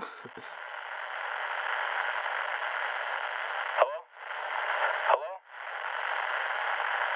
Is anyone out there? We're survivors held up in a warehouse. The zombies have overrun the city. Supplies are running short. Is anyone out there? Please, we need help. We're almost out of food. The zombies have been beating on the doors day and night for weeks now. I'm not sure how long we can keep them out. Hello? We need help. Mais euh, plus généralement c'est vrai que le post-apocalyptique mais c'est toujours marqué c'est de revoir que ce soit dans les films euh, dans les romans dans les jeux de rôle aussi hein, la dynamique euh, de la, la ville assiégée par euh, les contaminés, les mutants, les pillards, en tout cas des gens impurs. hein. Et là, on revient à la logique médiévale finalement. Hein. Euh, c'est lépreux. C'est c'est quelque chose qui est à la fois euh, socialement, moralement, physiquement impur, dont il faut se séparer, se tenir à l'écart, et euh, et, euh, et c'est une affaire de pureté. Hein. Pour ça que tout à l'heure j'évoquais l'Ancien Testament. Il y a, il y a une notion, c'est la c'est la Jérusalem assiégée. Voilà le modèle inlassable qu'on nous resserre. C'est pour ça que j'ai évoqué l'évangélisme tout à l'heure, que j'ai posé la question de la religion. Hein. C'est la Jérusalem assiégée. Euh, la ville pure, la ville euh, sacrée, assiégée par euh, par la putain rouge, hein, qui n'est pas une allusion à Joseph Staline évidemment, mais à la à la femme qui chevauche la bête dans l'Apocalypse, hein, qui, est assiégée par le mal. Hein. Et ça, du, coup, c'est très rassurant. C'est à la fois terrifiant et rassurant. Et en, ressort psychologique, on peut aussi imaginer que les gens qui s'enferment dans, ces communautés croient, c'est une croyance, croient Mmh. être assiégés et se donnent de l'importance.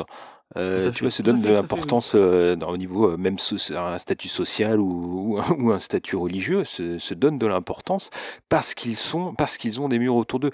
C'est, euh, c'est comme les gens qui vont critiquer euh, à, lo- à longueur de journée la, la surveillance généralisée et en fin de compte, ça les excite de penser qu'ils sont surveillés toute la journée hein, par la Mais de toute CIA. façon, en, en- en- en le disant, par définition, il laisse des traces informatiques qui, euh, qui les obligent quelque part à être surveillés. Mais quand tu parles de, quand tu parles de ça, c'est vrai que je repense à une chose dans les, dans les, dans les, euh, les, euh, les colonies israéliennes.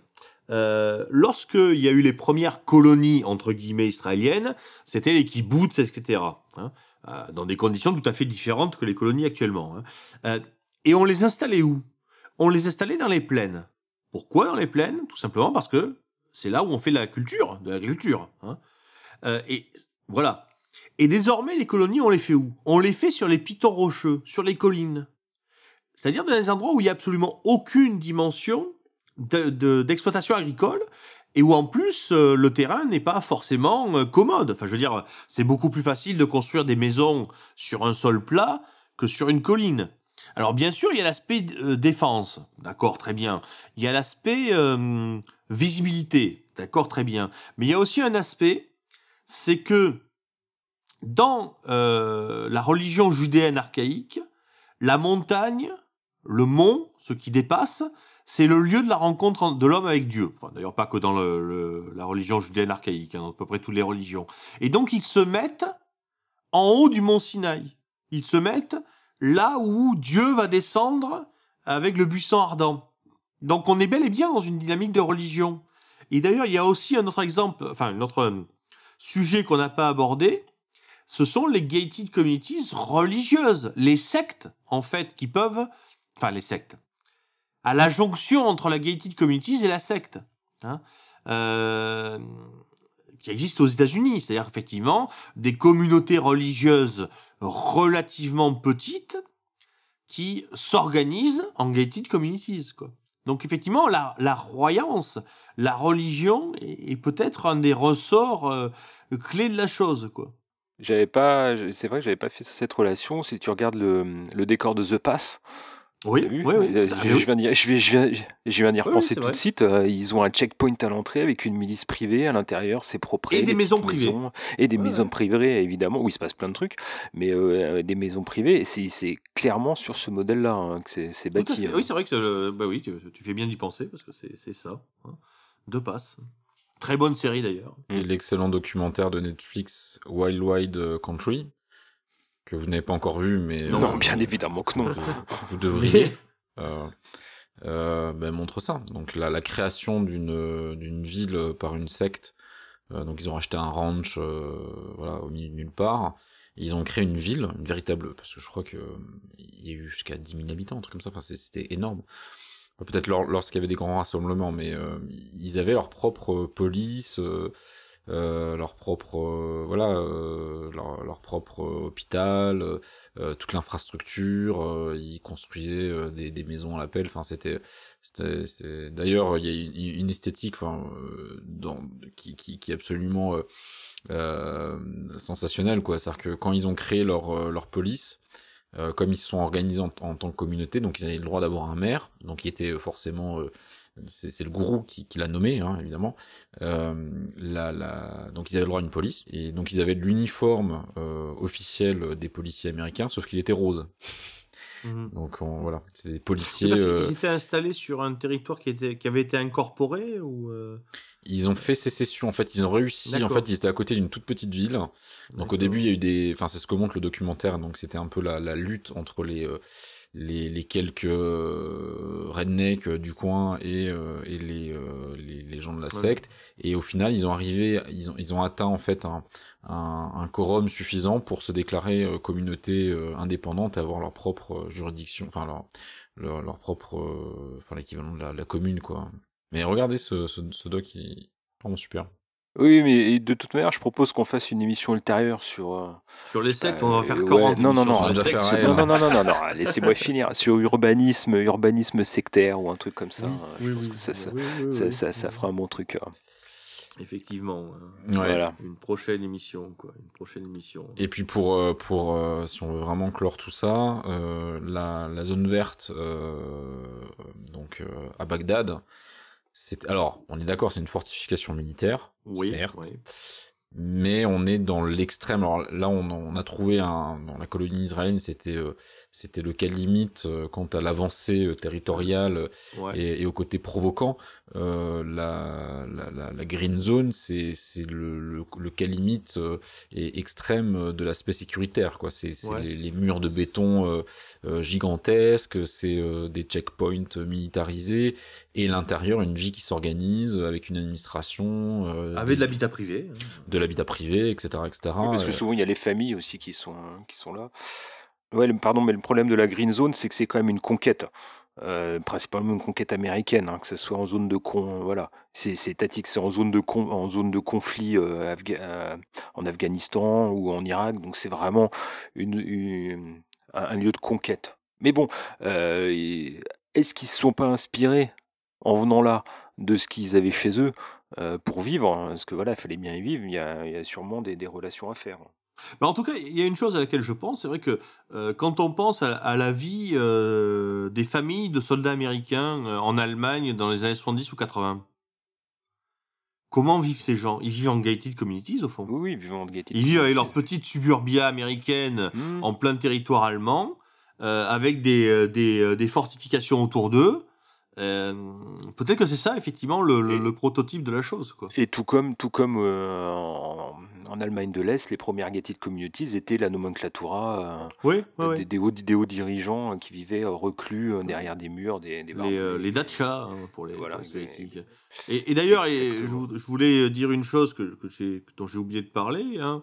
Il y a Jean Jean-Pierre, je crois, Filu, hein, F-I-L-I-U, hein, euh, qui est un, euh, euh, un spécialiste du monde, du monde arabe, qui explique dans un de ses derniers livres qui s'appelle je ne sais plus quoi, enfin en tout cas où il développe l'idée qu'il y a une sorte de convergence entre les les militaires, les djihadistes et les mafieux. Hein.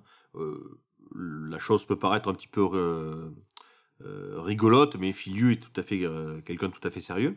Et Filiu explique que la hum, que les officiers supérieurs de l'armée égyptienne vivent dans une espèce de, de quartier euh, euh, sécurisé par l'armée où ils ont leur maison privée. Quoi, c'est pas une, c'est pas une, c'est pas une caserne. hein. Ils veulent vivre dans des conditions de luxe tout à fait euh, correctes, mais ils ont des espèces de, de, de gated communities euh, réservées euh, euh, à la nomenclatura. Tu as évoqué le mot euh, militaire euh, égyptienne. Donc là, on- ouais. la chose n'est pas morte. Ouais, en Iran, en Iran, c'est pareil aussi. Il y a des, euh, il y a des communautés fermées euh, pour euh, les hauts.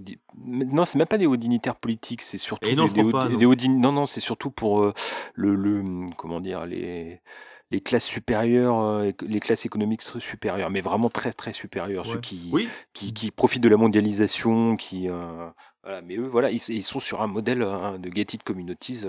Ouais, le modèle presque américain, quoi. Ouais, parce que quel- quel- quelque part, euh, quelque part, ce qu'ils fuient, c'est peut-être plus le la, la, la, la, enfin, la, la police des mœurs, hein, je sais plus comment elle Mhm. s'appelle, plutôt qu'autre Oui. chose, quoi. Quelque part, ils veulent peut-être que leurs filles peuvent puissent s'habiller euh, de façon sexy. Hein, peut-être ça qu'ils veulent dans leur, derrière leur mur, hein, allez savoir. hein. Derrière leur mur. Que les murs soient vus de l'intérieur ou de l'extérieur, peu importe, mais il y a toujours quelque chose de fantasmatique derrière le mur, quoi. Parfait. On va finir sur ça. Messieurs, vous avez quelque chose à rajouter? Non. Non. Non? Bon, à tous nos auditeurs, euh, surtout continuez à, à nous écouter, évidemment. Oui, voilà, c'est plus- ça. Ah ouais, c'est plutôt bien, hein, parce que vous êtes de plus en plus nombreux. Et puis j'ai l'impression que vous réécoutez en fait les, les- les anciens Non. épisodes Non. plusieurs fois, si si, plusieurs fois. Vous les téléchargez, vous les, vous les copiez, vous les dupliquez. euh. Non, ça, c'est les Indiens qu'on paye pour euh, Oui, gonfler les stats. aussi. Ouais, aussi. Ils, ils écoutent nos voix toute la journée, hein, ça, ça- Ouais. ça doit les rendre dingues. c'est formidable. Et puis n'oubliez pas non plus nous abonner à notre Facebook.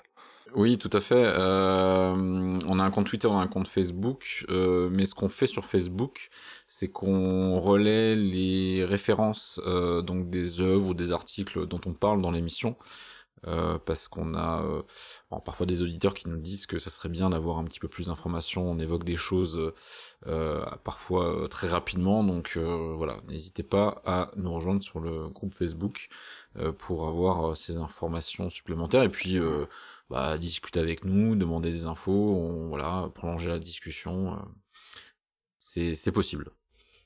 Oui, parce qu'on a une vraie vie en fait. Oui, c'est ça. Et pardon, dans 15 jours, euh, quel sera le sujet de l'émission? On en Ah, je sais après. pas. Ouais, non, je sais pas. Non, non, on a dit qu'on ne spoilait jamais.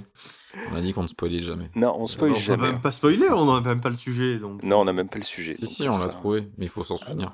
Ah bah j'étais pas là moi. Moi non plus. Bon allez messieurs, à bientôt. Salut Bonne Salut. soirée, ciao. Allez, nou- et n'oubliez pas, le monde change.